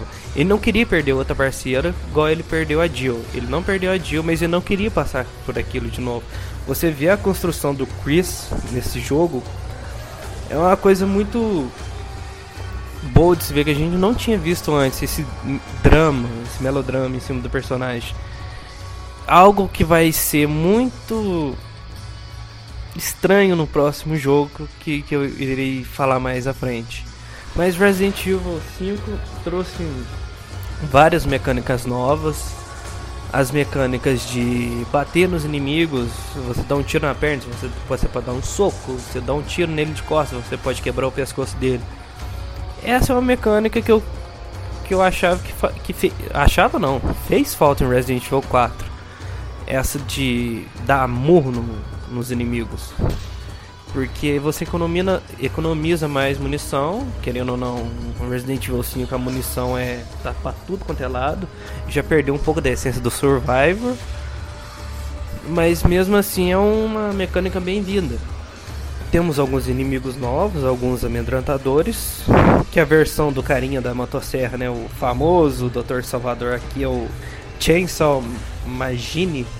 O Magine da, da motosserra eu arrisco dizer, por favor, galera, não fique bravo comigo, que a primeira vez que ele aparece no jogo, ele tá mais assustador que na versão do 4, é a minha opinião. É, o, o clímax que ele constrói nessa cena eu achei muito mais assustador que no 4, mas aí vai de opinião.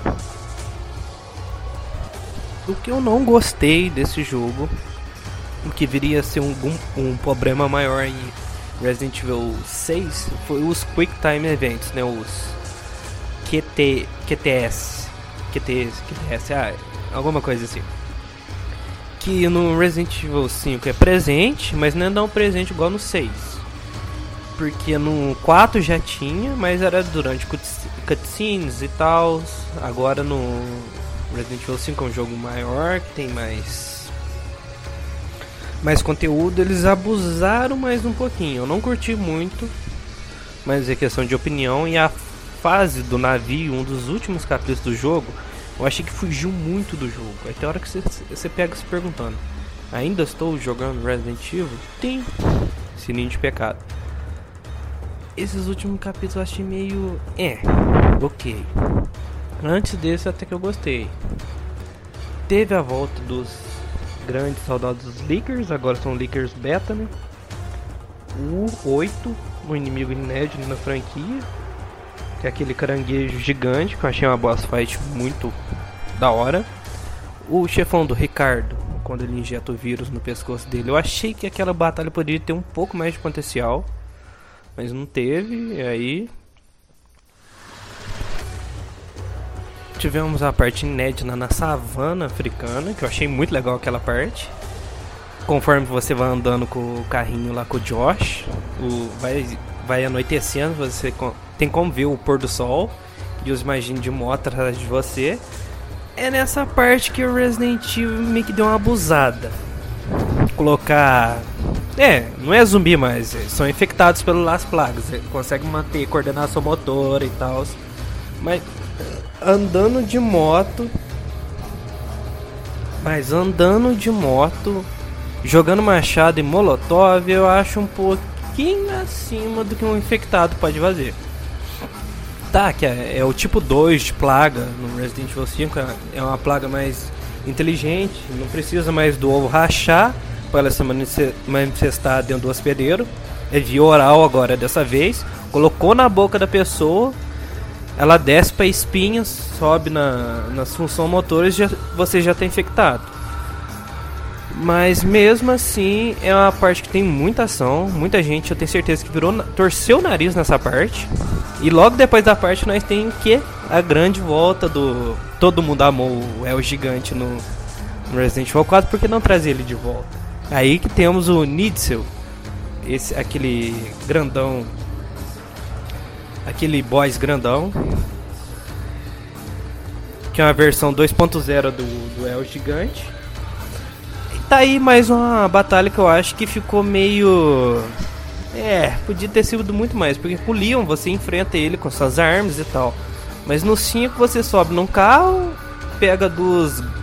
Uh, metralhadora montado no, no carrinho lá e atira nele. Essa batalha poderia ser, ser muito melhor, imagina na hora que você chegasse na cidade, você sair do carro e andava naquela cidade de noite na.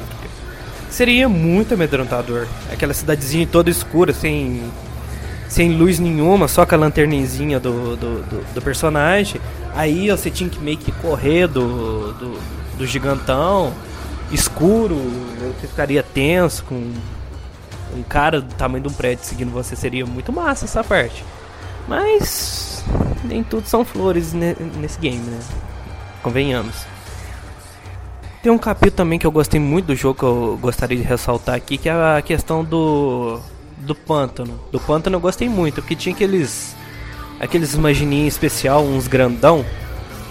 É, eu esqueci o nome. É Giant Imagine que tá nos, nos files do, do game lá. Eu achei muito da hora aquele. Aqueles imagininhos deu um um certo cagaço. Porque, querendo ou não, mais pra frente até crocodilos adicionaram. Mas você lutar com o crocodilo é quick time events. Se você andar no, no, no lago que ele tá, é hit kill.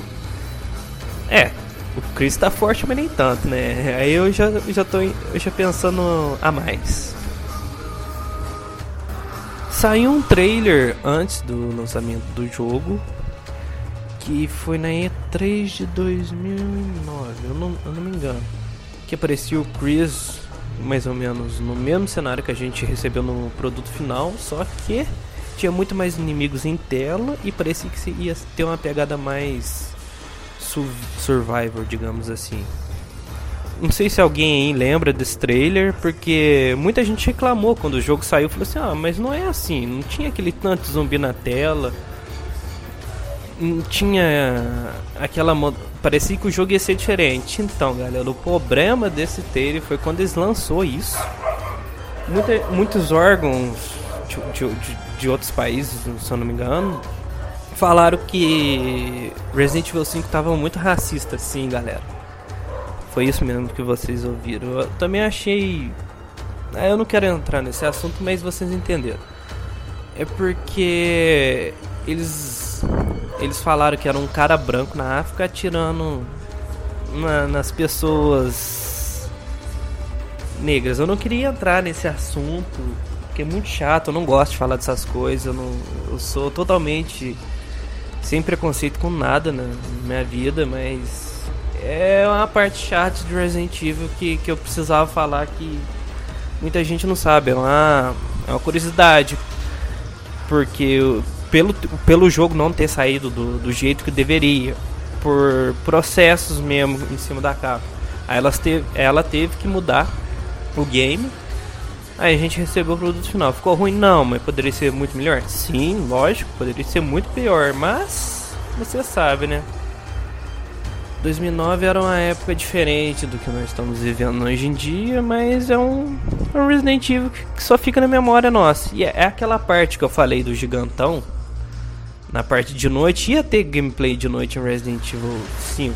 Daquele jeito que eu falei, com a lanterninha, os inimigos e tal, na cidade que, ninguém conhece. Mas infelizmente não teve, porque essa. é, Se eu não me engano, acho que foi cortada. Não, tem, tem uma parte escura no game, mas é dentro daquela caverna, não tem nada a ver com o que, é, que a gente tinha visto naquele trailer lá. Aí a gente recebeu o produto final. Não ficou ruim, Resident Evil 5 é um jogo muito bom. Foi aí que começou a errar e ter muito divisor de água, porque o 5 já começou a pe- apelar em alguns termos, né, digamos. Mas é um jogo muito bom, eu amo o game. Como já tinha dito mais cedo, a melhor parte de Resident Evil 5 pra mim é o Wesker. As batalhas com ele, as boss fight é a melhor que tem. Tá, o cara tava tão poderoso que conseguia segura- segurar um míssil de bazuca. É, não é aceito porque é o Wesker, né? Quem não ama o Wesker? Eu amo o Wesker. Temos o retorno, é... Por último, mas não, mas a não mais importante, o retorno da grande Jill. Ela volta. Ela volta toda fodelosa, cabelinho loiro, grande, super, digamos, com as habilidades de Jedi. E por mais é isso que eu tenho a falar de Resident Evil 5. É um game que eu amo até hoje, gostei. Não é meu preferido, mas eu gosto pra caramba dele. Tem um, também tem um lugarzinho guardado no, no meu coração.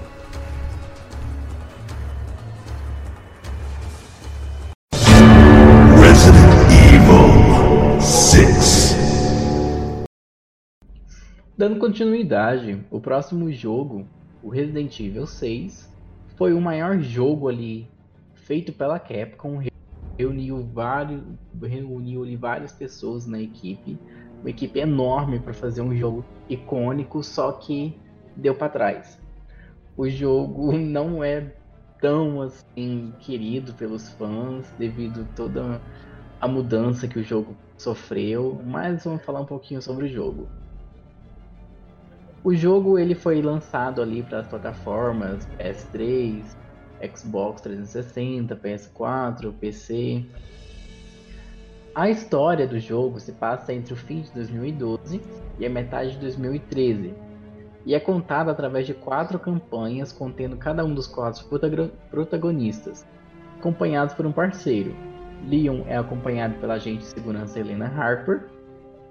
Chris atua ao lado do Pierce. E Jake Muller é acompanhado aí pela Sherry. Então nesse jogo a gente tem o retorno de alguns personagens antigos. Eu gostei bastante, eu gostei assim, principalmente da campanha da Sherry, por ser a Sherry, por jogo ter trago ela, mostrado como a Sherry evoluiu, como que ela tá, ter trago ela de volta, porque eu gostava bastante da Sherry. Já outras duas campanhas, do Leon e do Chris, a campanha do Leon começa bem, mas depois de tudo, porque a Helena é uma personagem não muito carismática. ela acaba ali sendo muito problemática, todo o problemático dela ali envolvendo a situação do Leon é desanimadora pro eu não achei os vilões das campanhas é, tão carismáticos assim, achei eles bem chatos, sem história. Assim, foi um jogo meio é, contraditório ali. E a campanha do Chris é um jogo de FPS, só um jogo de ação, um jogo de guerra ali. Só a interação do Chris com o Pierce que eu acabei gostando ali e o finalzinho do Pierce, o fim que o Pierce tem ali, o jeito que ele morre eu gostei bastante, mas o Resident Evil 6 foi aonde a Capcom começou a desandar com tudo. O jogo ele traz ali, eu acho que vendo o ponto errado que eles deram pro fim do Wesker, eles tentaram trazer o Wesker de uma maneira diferente, trazendo o filho do Albert Wesker, que é a campanha ali onde ele é jogada com a Sherry e o Albert Wesker, o, o filho do, do Wesker, que é o Jake Miller. O Jake, ele tem algumas habilidades ali devido ao seu sangue especial. E a Sherry também, devido ao G-Vírus, né, que ela foi contaminada lá no Resident Evil 2. Agora ela tem uma, algumas habilidades ali sobre-humanas. A campanha deles ali é a mais legalzinha, do meu ponto de vista. Só que o vilão peca muito, o vilão que eles tentaram fazer uma versão de Nemesis ali, ficou bem sem graça. Assim, é um jogo bem. É, não muito legal no meu ponto de vista, mas eu só joguei assim para jogar mesmo, não teria paciência de jogar novamente o jogo. E aí, Fabão, o que você tem para falar sobre o jogo? É, eu acho Resident Evil 6 eles quiseram fazer muito e não fizeram foi nada. Porque a, a campanha do Leon era pra ser uma campanha mais voltada ao terror. A do Chris ia ser porradaria mesmo, e tiro para todo lado. E a do Jake ia ser a mais, mais equilibrada. E, cara, sinceramente, eu acho, tipo, os boss, os bosses do, do, do jogo são umas transformações muito, sei lá, que, que os caras pensaram, fazer uns bagulho mega hiper gigante que não leva a nada. É muito, é, é, muito extremamente linear esse jogo.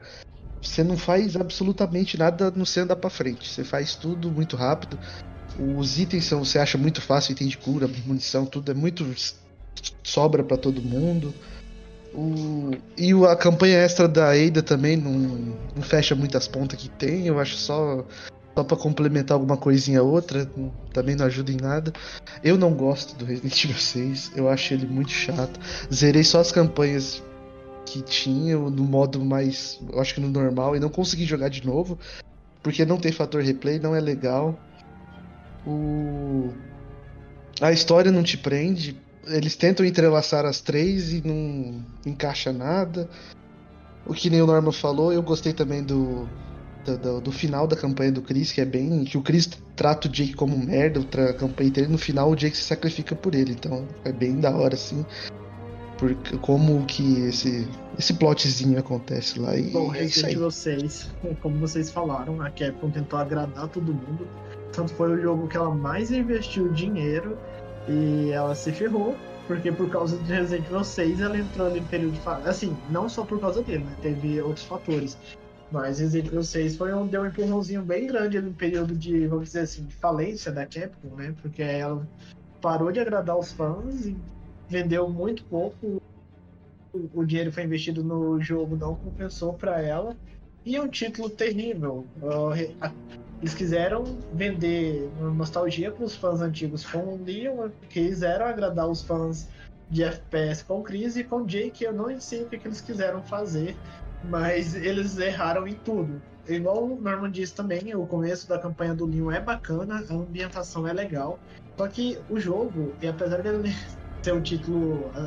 Assim, até a qualidade gráfica do jogo parece ser um pouco ruim. É, tem hora que, não sei se é impressão minha, mas tem hora que eu acho que o Resident Evil 5 tem, um, tem uma qualidade gráfica melhor que o 6 em alguns elementos a mecânica dele é, é travada e é cheio de kick time eventos desnecessários. Você pegar na mão do outro personagem lá, você tem que ter kick time events. Eu não sei o que eles estavam pensando com isso.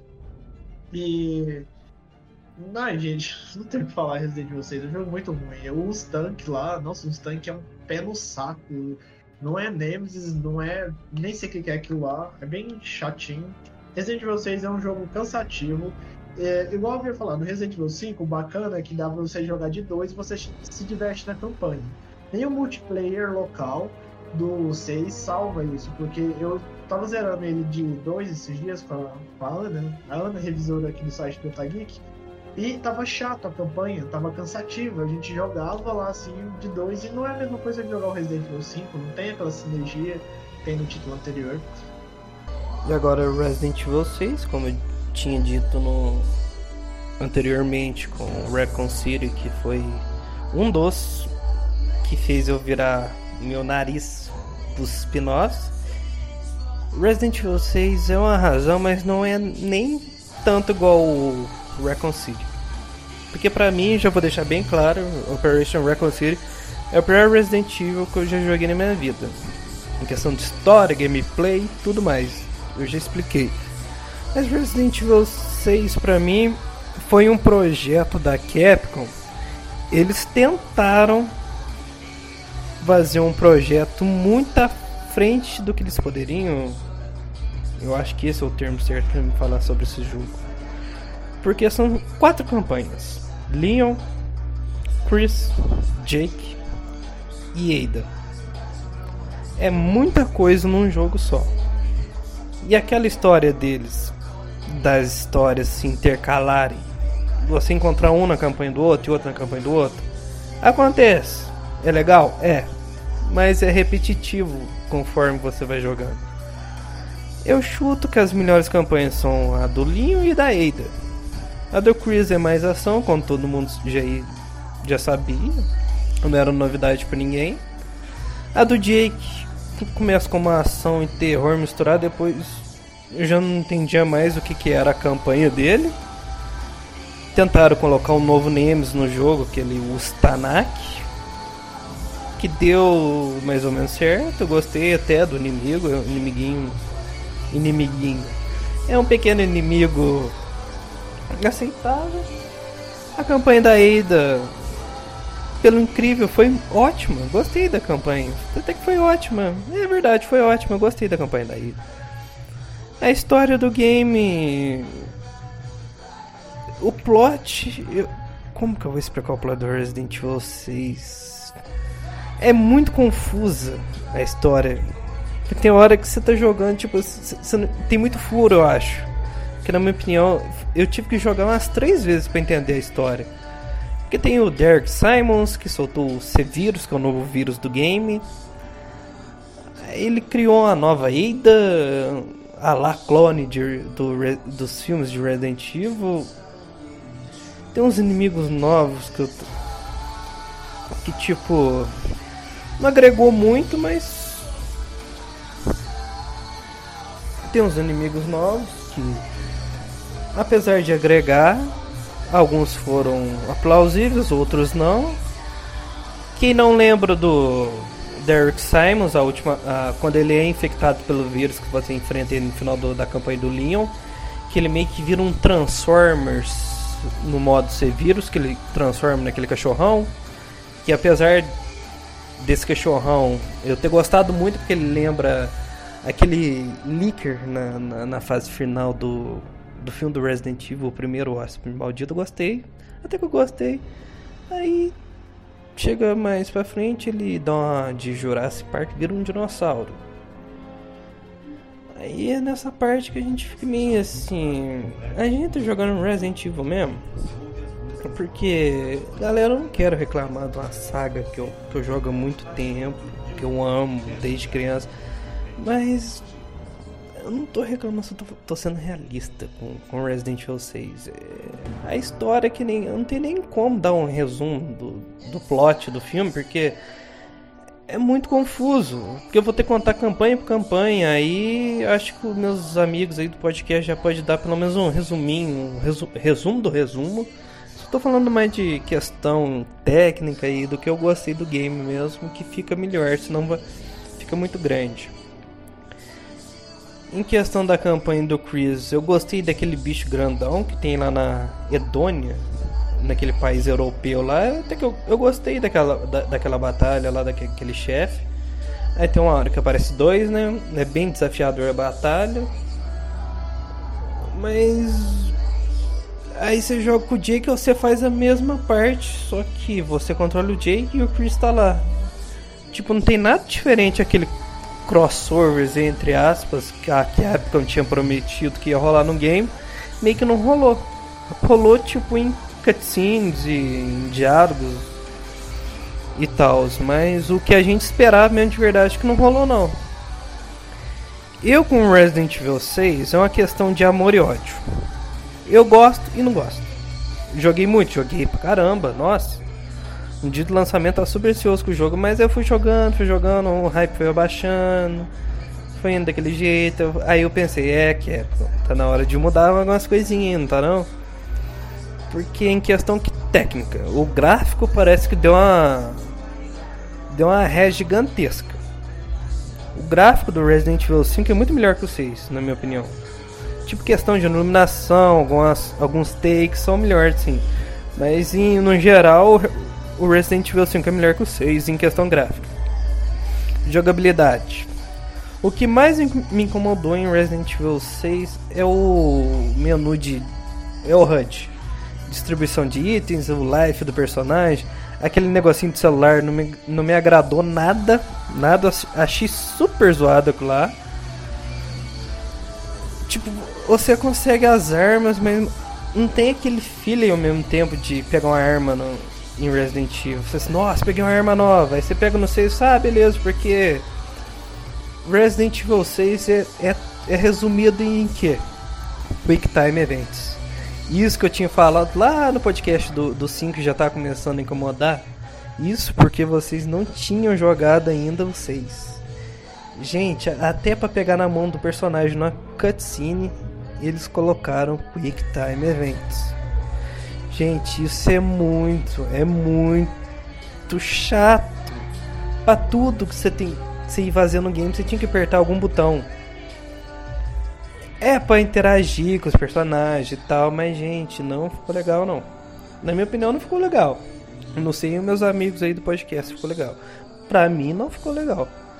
Porque tem umas partes você tem que esmurrar teu controle, porque eu, porque quando eu joguei na, na versão do Xbox 360, eu apertava o botão, eu tinha que girar o analógico, parece que o controle ou o jogo não reconhecia o que eu estava fazendo. Aí você tinha que fazer muito forte, aquilo lá arrebentava o controle. Você tinha que apertar RT, o analógico, X, A, X no, no Xbox, Playstation. É o maior pecado do Resident Evil 6, eu acho que é o Quick Time Events. E sendo que nessa versão o Chris ficou babaca tornou meio que um alcoólatra. Porque, tá, que ele perdeu os, os parceiros dele lá naquela batalha de Edonia, mas gente, o Chris não era assim não. Aquela cena da pedra em Resident Evil 5 explicou muito bem a força de vontade dele. Ele tinha perdido a Jill. A Jill. Que é a parceira dele desde Resident Evil 1. A parceira mais querida, na minha opinião, para ele. Aí ele vai pra missão na Eudônia, perde alguns parceiros soldados, como, como se ele nunca antes tivesse perdido algum parceiro. Ele fica depressivo, fica alcoólatra. Mas como assim, Capcom? O que, que você tinha na cabeça quando você tentou falar alguma coisa do Chris nesse game? Eu, eu, eu, eu não entendi, sério. E outra questão que, que é meio chato pra uns e meio chato pra outros, mas vou ter que falar. Questão do Jake, filho do Wesker. Tá, filho do Wesker. Uma coisa é certa que ninguém pode discordar, eu acho. Pelo menos nunca conheci alguém. Não chega nem na unha do pé do pai dele. Isso vocês podem ter certeza. Não tem carisma nenhuma. É, tipo, pra mim foi só um personagem. Tá, beleza, Jack, filho do Wesker, beleza. Gente, o cara é o filho do Wesker. Ele devia ter muito mais carisma, muito mais ele é filho do Wesker, o vilão mais querido de Resident Evil, querendo ou não. Eu acho que até mais querido que o Nemesis, se eu não estiver exagerando. Eu achei a campanha dele a pior do game. Aí temos o retorno da Sherry também. A Sherry eu gostei dela. Que ela. Quando o Stanik joga aquele pedaço de ferro nela, que ela consegue regenerar a ferida. Aí ela fala que ela ainda tinha vestígio do G-Vírus no corpo dela. Eu acho eu falei assim, ó. Até que a Capcom fez a tarefa de casa, mais que a obrigação, né, querendo ou não. Mas a, mas a campanha do, do Jake não, não salva em muitos aspectos, não. É meio complicado você falar de Resident Evil 6, meio que não tem como muito elogiar esse game, porque esse game foi. Foi o. Como a gente fala? Foi o grito pra Capcom falar: ó, vocês estão fazendo errado, tá na hora de mudar ou a franquia vai fundar. Foi esse o, o ponto final pra eles. Porque o que eles fizeram com esse jogo ficou bom, ficou plausível até. Eu gostei do game, mas não era isso que a gente queria não. A gente queria muito mais. Tanto que no Resident Evil 7 o único que voltou foi o Chris. Então, pra galera que gostou do Jake, esquece que ele não vai voltar por um bom tempo. E se voltar, vai ter papel pequeno, eu tenho certeza. O que mais que eu tenho pra falar de Resident Evil 6 é isso. É um jogo que eu amo e eu odeio, então. É isso, galera.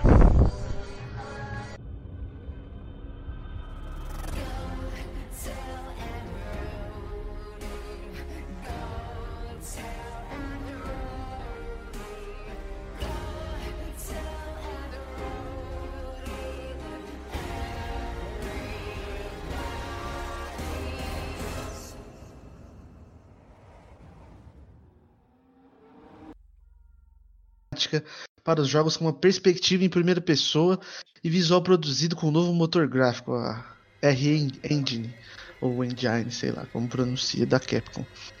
O jogo é ambientado em uma cidade interiorana dos Estados Unidos após os eventos dramáticos de Resident Evil 6.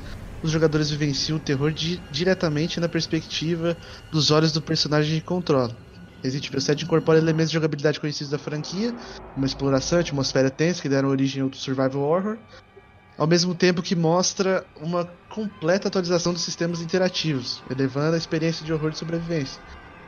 Criado com a R-Engine, em conjunto com a tecnologia de ponta e de áudio e vídeo, Resident Evil 7 proporciona uma experiência assustadoramente realista aliada à realidade virtual. É, o, o jogo foi lançado inicialmente para PlayStation 4, compatível com VR Mode, Xbox One, Windows, Steam e Windows 10 em 2007, 2017.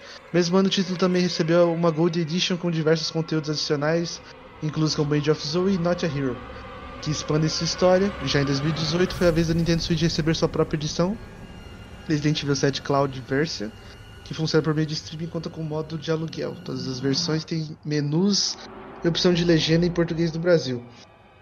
Esse jogo, cara, eu joguei algumas vezes. Ele é muito bom, cara. O fator replay dele é legal. Lembra muito o, o primeiro, o primeiro Resident Evil, porque você passa em um ambiente fechado, como se fosse uma mansão. O, os vilões, que são a, a velhinha na cadeira de roda no começo, o pai da família, a mãe e o irmão. E a irmã, que é a Zoe. É, cara, são muito caricatos, são muito bons. O pai da, da, da família, ele é como se fosse o Nemesis.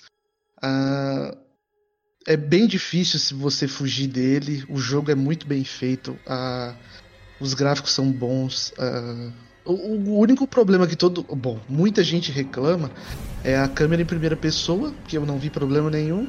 Eu acho que o que incomoda né, o pessoal que reclama é a identidade que você é, vê do personagem. Porque os outros Resident Evil você sempre vê o personagem, você tem a identidade visual dele ali na sua frente. Você vê ali, aquele é o Dio, aquela ali é a Dio, aquele é o, o Chris e tal. O Ethan, que é um personagem inserido novo, você não tem uma identidade visual dele, então você fica naquela, porra. É, ah, esse negócio de terceira, de primeira pessoa não é legal. Porque você, eu acredito que seja por causa dessa identidade visual. Mas como é bem retratada a história dele, como explica que ele vai atrás da esposa e tal, porque é, ela manda uma carta para ele, um vídeo, não lembro direito, e ele depois de um tempão que ela sumiu e ele vai atrás do nada só pra ver se isso é verdade, pensando que pode ser uma alucinação ou não. E conta muito bem, é, você percebe essa. É, esse background do personagem, você consegue é, viver a experiência dele no jogo. Eu, pra mim não foi problema nenhum a, a câmera em terceira pessoa. E as, a, as DLCs eu não, eu, não, eu não joguei, eu não tive interesse. Porque, não sei, acho que o jogo já. Tipo, a Not a Hero é só pra fechar um pouco mais da história para contar o que o, o que o Chris foi fazer depois do final do jogo lá. E da Zoe também não tive muito interesse em fazer, mas eu recomendo, é um jogão. Acho que todo mundo tem que jogar. Quem é nostálgico, quem gosta dos primeiros Resident Evil, é. Porra, total, vale a pena jogar esse danado aí. E vocês o que tem a dizer sobre o jogo? Então, Resident Evil 7 foi aonde eu decidi abandonar a franquia é, de sequência, né? Porque o todo jogo, como foi construído, Assim, a ambientação é muito bonita, o jogo em si, como foi feito, toda a, tenta a tentativa ali de horror, de horror que colocaram no jogo, eu achei assim, muito legal a ideia. Não me chamou atenção, não me despertou aquela vontade de jogar o jogo, principalmente por causa dos personagens, ter mudado muita coisa. É, o que fizeram com o Chris ali matou a minha vontade. E assim, como tem boatos das sequências ser totalmente na mesma pegada, eu acho que eu vou assim continuar não jogando os jogos sequenciais e ficar só nos remakes. Alguns remakes foram lançados, nem todos, porque assim o 4 mesmo é um remake que eu não vejo necessidade de ser jogado e tudo bem. Mas assim, o, o 7 é um jogo bem controverso para mim e eu não tenho uma vontade assim de pegar ele pra jogar. Bom, Resident Evil 7, eu. Pra falar quando eu joguei, eu joguei um brevemente, eu acho uns 20 a 30 minutos ali dele, eu não tenho muito a dizer. Mas é, o que eu sei, eu, que eu sei é da produção dele, porque eu li que a produção dele bebe muito de filmes de terror dos anos 80, como a Morte do Demônio e o Judé. É, o Demônio e o Judé é a mesma coisa eu vi que, assim, eu vi que o filme ele bebe muito da fonte dos filmes de terror dos anos 80, como A Morte do Demônio. E tem um outro filme de terror também, que tem uma cena da mesa lá que, que eles estão conversando. Massacre da Serra Elétrica. É, que o Samu havia Massacre da Serra Elétrica. Podcast. Mas fora isso, não tem muito a dizer Resident Evil 7. Assim, eu não gosto muito de jogos em primeira pessoa. Eu sou acostumado com jogos em terceira pessoa. Eu acho também é pelo fator é, eu já tenho um afeto pelos personagens Resident Evil e aí já é meu lado saudosista de fã chato. Mas eu gosto de desse núcleo ali de Chris, Jill, Claire, mesmo gostando do Leon, mas tá, tá no meio Leon. Eu gosto desses personagens e aí eu acho que pelo fato dele ser ou outro, assim, eu fico um pouco pé atrás. Mas eu entendo que é um bom título. Eu entendo que quem jogou ele assim gostou do jogo, entendeu que é, apesar de ser uma premissa nova, é um Resident Evil ainda. Mas ele também é um divisor de águas, mas ele é bacana é que ele trouxe a Capcom de volta, né? Capcom viu. Enfim, a Capcom viu que outros jogos de terror já haviam, jogos simples de baixo orçamento haviam conquistado seu espaço, como Outlast, esses outros jogos mesmo assim, e simplesmente foi atrás do seu espaço, se reivindicando como uh, líder no gênero do Biohazard, né? E agora Resident Evil 7. O game que, eu assustei quando eu joguei. Falei assim, nossa! O que você fez, cá com sua safatinha? Eu fiquei boca aberta com esse jogo, porque voltou às raízes, como todo mundo sabe voltou com os puzzles, voltou com o clima de terror, voltou com tudo. É um, é um divergente de Resident Evil 5 e 6. E esse jogo dá um tapa na tua cara e fala: Ó, oh, você queria Survival Horror? Toma Survival Horror. Tem um novo personagem, né? O Ethan. E é em primeira pessoa eu curti pra caramba o jogo ter sido em primeira pessoa, porque ele é único do jeito que ele é. Tem gente que reclamou, ah, eu não gostei de Resident Evil, que é primeira pessoa, devia ser terceira pessoa e tal, tal. Eu gostei. No começo eu reclamei, mas eu gost... no final eu gostei. Eu gostei sim. Eu gostei da questão de primeira pessoa porque o jogo é único ne- ne- nesse quesito. Porque. hum, Até que não. Não, não sacrificou muita partes, digamos assim. É um game ótimo. Não, ótimo não, excelente. Survival horror. Tem puzzles, tem tudo. Ele podia ter sido em terceira pessoa. Por quê? Porque os fãs das antigas gostam, mas por que os fãs das antigas gostam que esse game que era pra ser em terceira pessoa? Porque o povo acostumou o Resident Evil em terceira pessoa a partir do 4. E o fã das antigas antes do Resident Evil 4, que a câmera é de cima. Então, se- a evolução. Antes era aquela câmera simétrica por cima. Aí depois foi a câmera over the shoulder, começou no Resident Evil 4, que, fez, que foi um boom na indústria dos games. Aí eles colocou em primeira pessoa. Eu não tiro a razão da Capcom, ev- evolução é sempre bom, é sempre bem-vinda. E nesse game ficou super, super, super boa. Eu adorei. É a questão técnica, tipo assim, você tem que discutir, porque Resident Evil já evoluiu muito. Porque questão em questão de perspectiva do personagem, que é o mais importante, né? Não que o Ethan seja um personagem ruim. Não, até que eu gostei dele. É primeira pessoa, você não vê o personagem. Porque acho que a galera que joga Resident Evil gosta de ver o personagem. Porque eu sou assim. Eu sou fã das antigas, da do meio e da nova. Porque do meio é, era terceira pessoa. Eu não sei se a Capcom vai continuar com, com essa perspectiva em primeira pessoa. Porque os remakes foram em terceira. Porque é um remake, né? Agora um, um título oficial, tipo o 8. Nunca se sabe se vai ser em primeira pessoa ou não. A história do game me cativou. Gostei bastante de- desse estilo de família que eles colocaram lá. Família meio canibal, entre aspas, né? Que meio que remete a alguns filmes trash dos anos 80. Tipo Massacre da Serra Elétrica, Sexta-feira 13 e vários outros do gênero. Eu gostei muito dessa pegada que eles colocaram. Jogaram a gente lá no- nos pântanos da Louisiana, né? Estados Unidos. É um game que tem o seu charme, digamos. Salvo. Eu, eu arrisco em dizer que o Resident Evil 7 salvou a franquia. Salvou bonito. Deixou. Ele tava quase caindo no limbo esse Resident Evil 7 foi lá e salvou a franquia.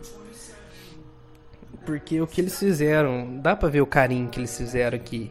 E aqui acho que foi a primeira. Não, foi a primeira vez que a gente teve o, o primeiro contato com a nova engine da Capcom, né? A engine.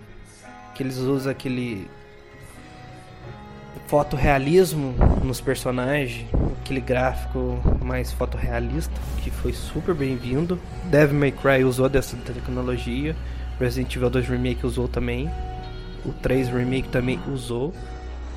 Então esse jogo só agregou pra Capcom. E o sucesso foi o que a gente viu. Merecido, lógico. Pra mim esse jogo foi a redenção da Capcom. Ela redimiu com Resident Evil e logo depois re- redimiu com Devil May Cry.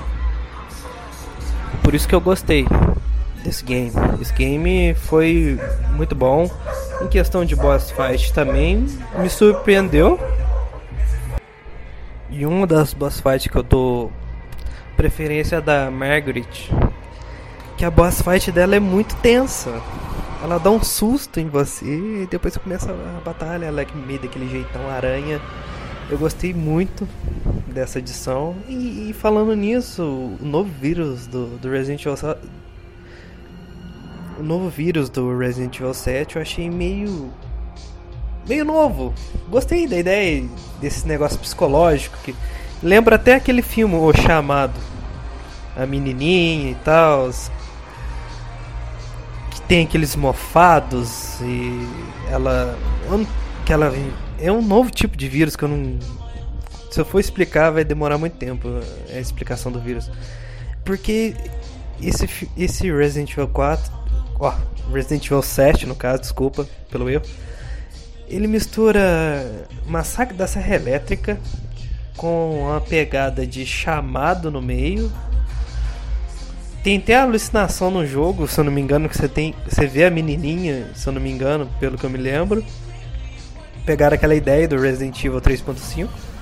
É um pior que eu gostei pra caramba do jogo. E no final aparece quem? O nosso querido Chris Redfield. É, aí que tá o problema. Ele tá parecendo o Luciano, Hu- Luciano Huck no, no game, né? Porque esse fotorrealismo não ajudou muito pro Chris. Pro Dante, com Nero de Devil May Cry ajudou. Mas pra ele parece que não ajudou muito não. Eu não gostei muito do visual não, mas... Eu e muita gente, né, no caso. Mas foi um jogo bom. Adorei jogar o game. E olha que eu torci o nariz pra esse jogo. Ah, Resident Evil em primeira pessoa, volta Survival Horror, mas em primeira pessoa. Ah. Aí que você julga o livro pela capa e não sabe. Eu amei o game. E eu também achava que quando. Eu também acho que vou até dar uma sugestão pro Healer aqui, que quando ele, a gente for falar do Resident Evil 7, colocar aquela música tema, Go Tell Aunt Rhody. Ficaria bom. Daria um clima tenso aqui no podcast, porque essa trilha ficou muito boa pro game. A Capcom sabe fazer jogo, quando ela quer, ela faz. E exemplo disso é Resident Evil 7. E eu fico muito feliz pela redimissão dela com esse game, porque esse game ficou, ó, perfeito, perfeito. Só não ficou mais perfeito porque é questão técnica, aquelas o assunto que, que todos vocês sabem. Eu não tenho muito o que falar não, mas foi um game que eu torci o nariz, como eu já disse. Foi um game que eu torci muito o nariz antes de jogar, mas gostei, gostei. As boss fights na hora que eu que eu entrei eu falei, caramba. Capcom Savadinha sabe fazer jogo. Gostei. Bom, pessoal, se você ouviu esse programa até aqui, eu queria agradecer, primeiramente. E por ter ouvido esse programa, foram mais de duas horas de debate aí sobre a franquia de jogos Resident Evil. O episódio está muito bom, mas eu decidi cortá-lo aqui agora. Nós vamos falar sobre os, os spin-offs da série em um outro programa que a gente vai lançar em conjunto, para vocês não ficarem perdidos, beleza? Então vou encerrar aqui agora. Você ouviu mais uma vez, muito obrigado. Fiquem ligados no Otageek. Não esqueçam de ouvir o episódio especial dos spin-offs de Resident Evil e o dos filmes que saiu também na terça-feira. É isso e até daqui a pouco. They locked me up and took my soul.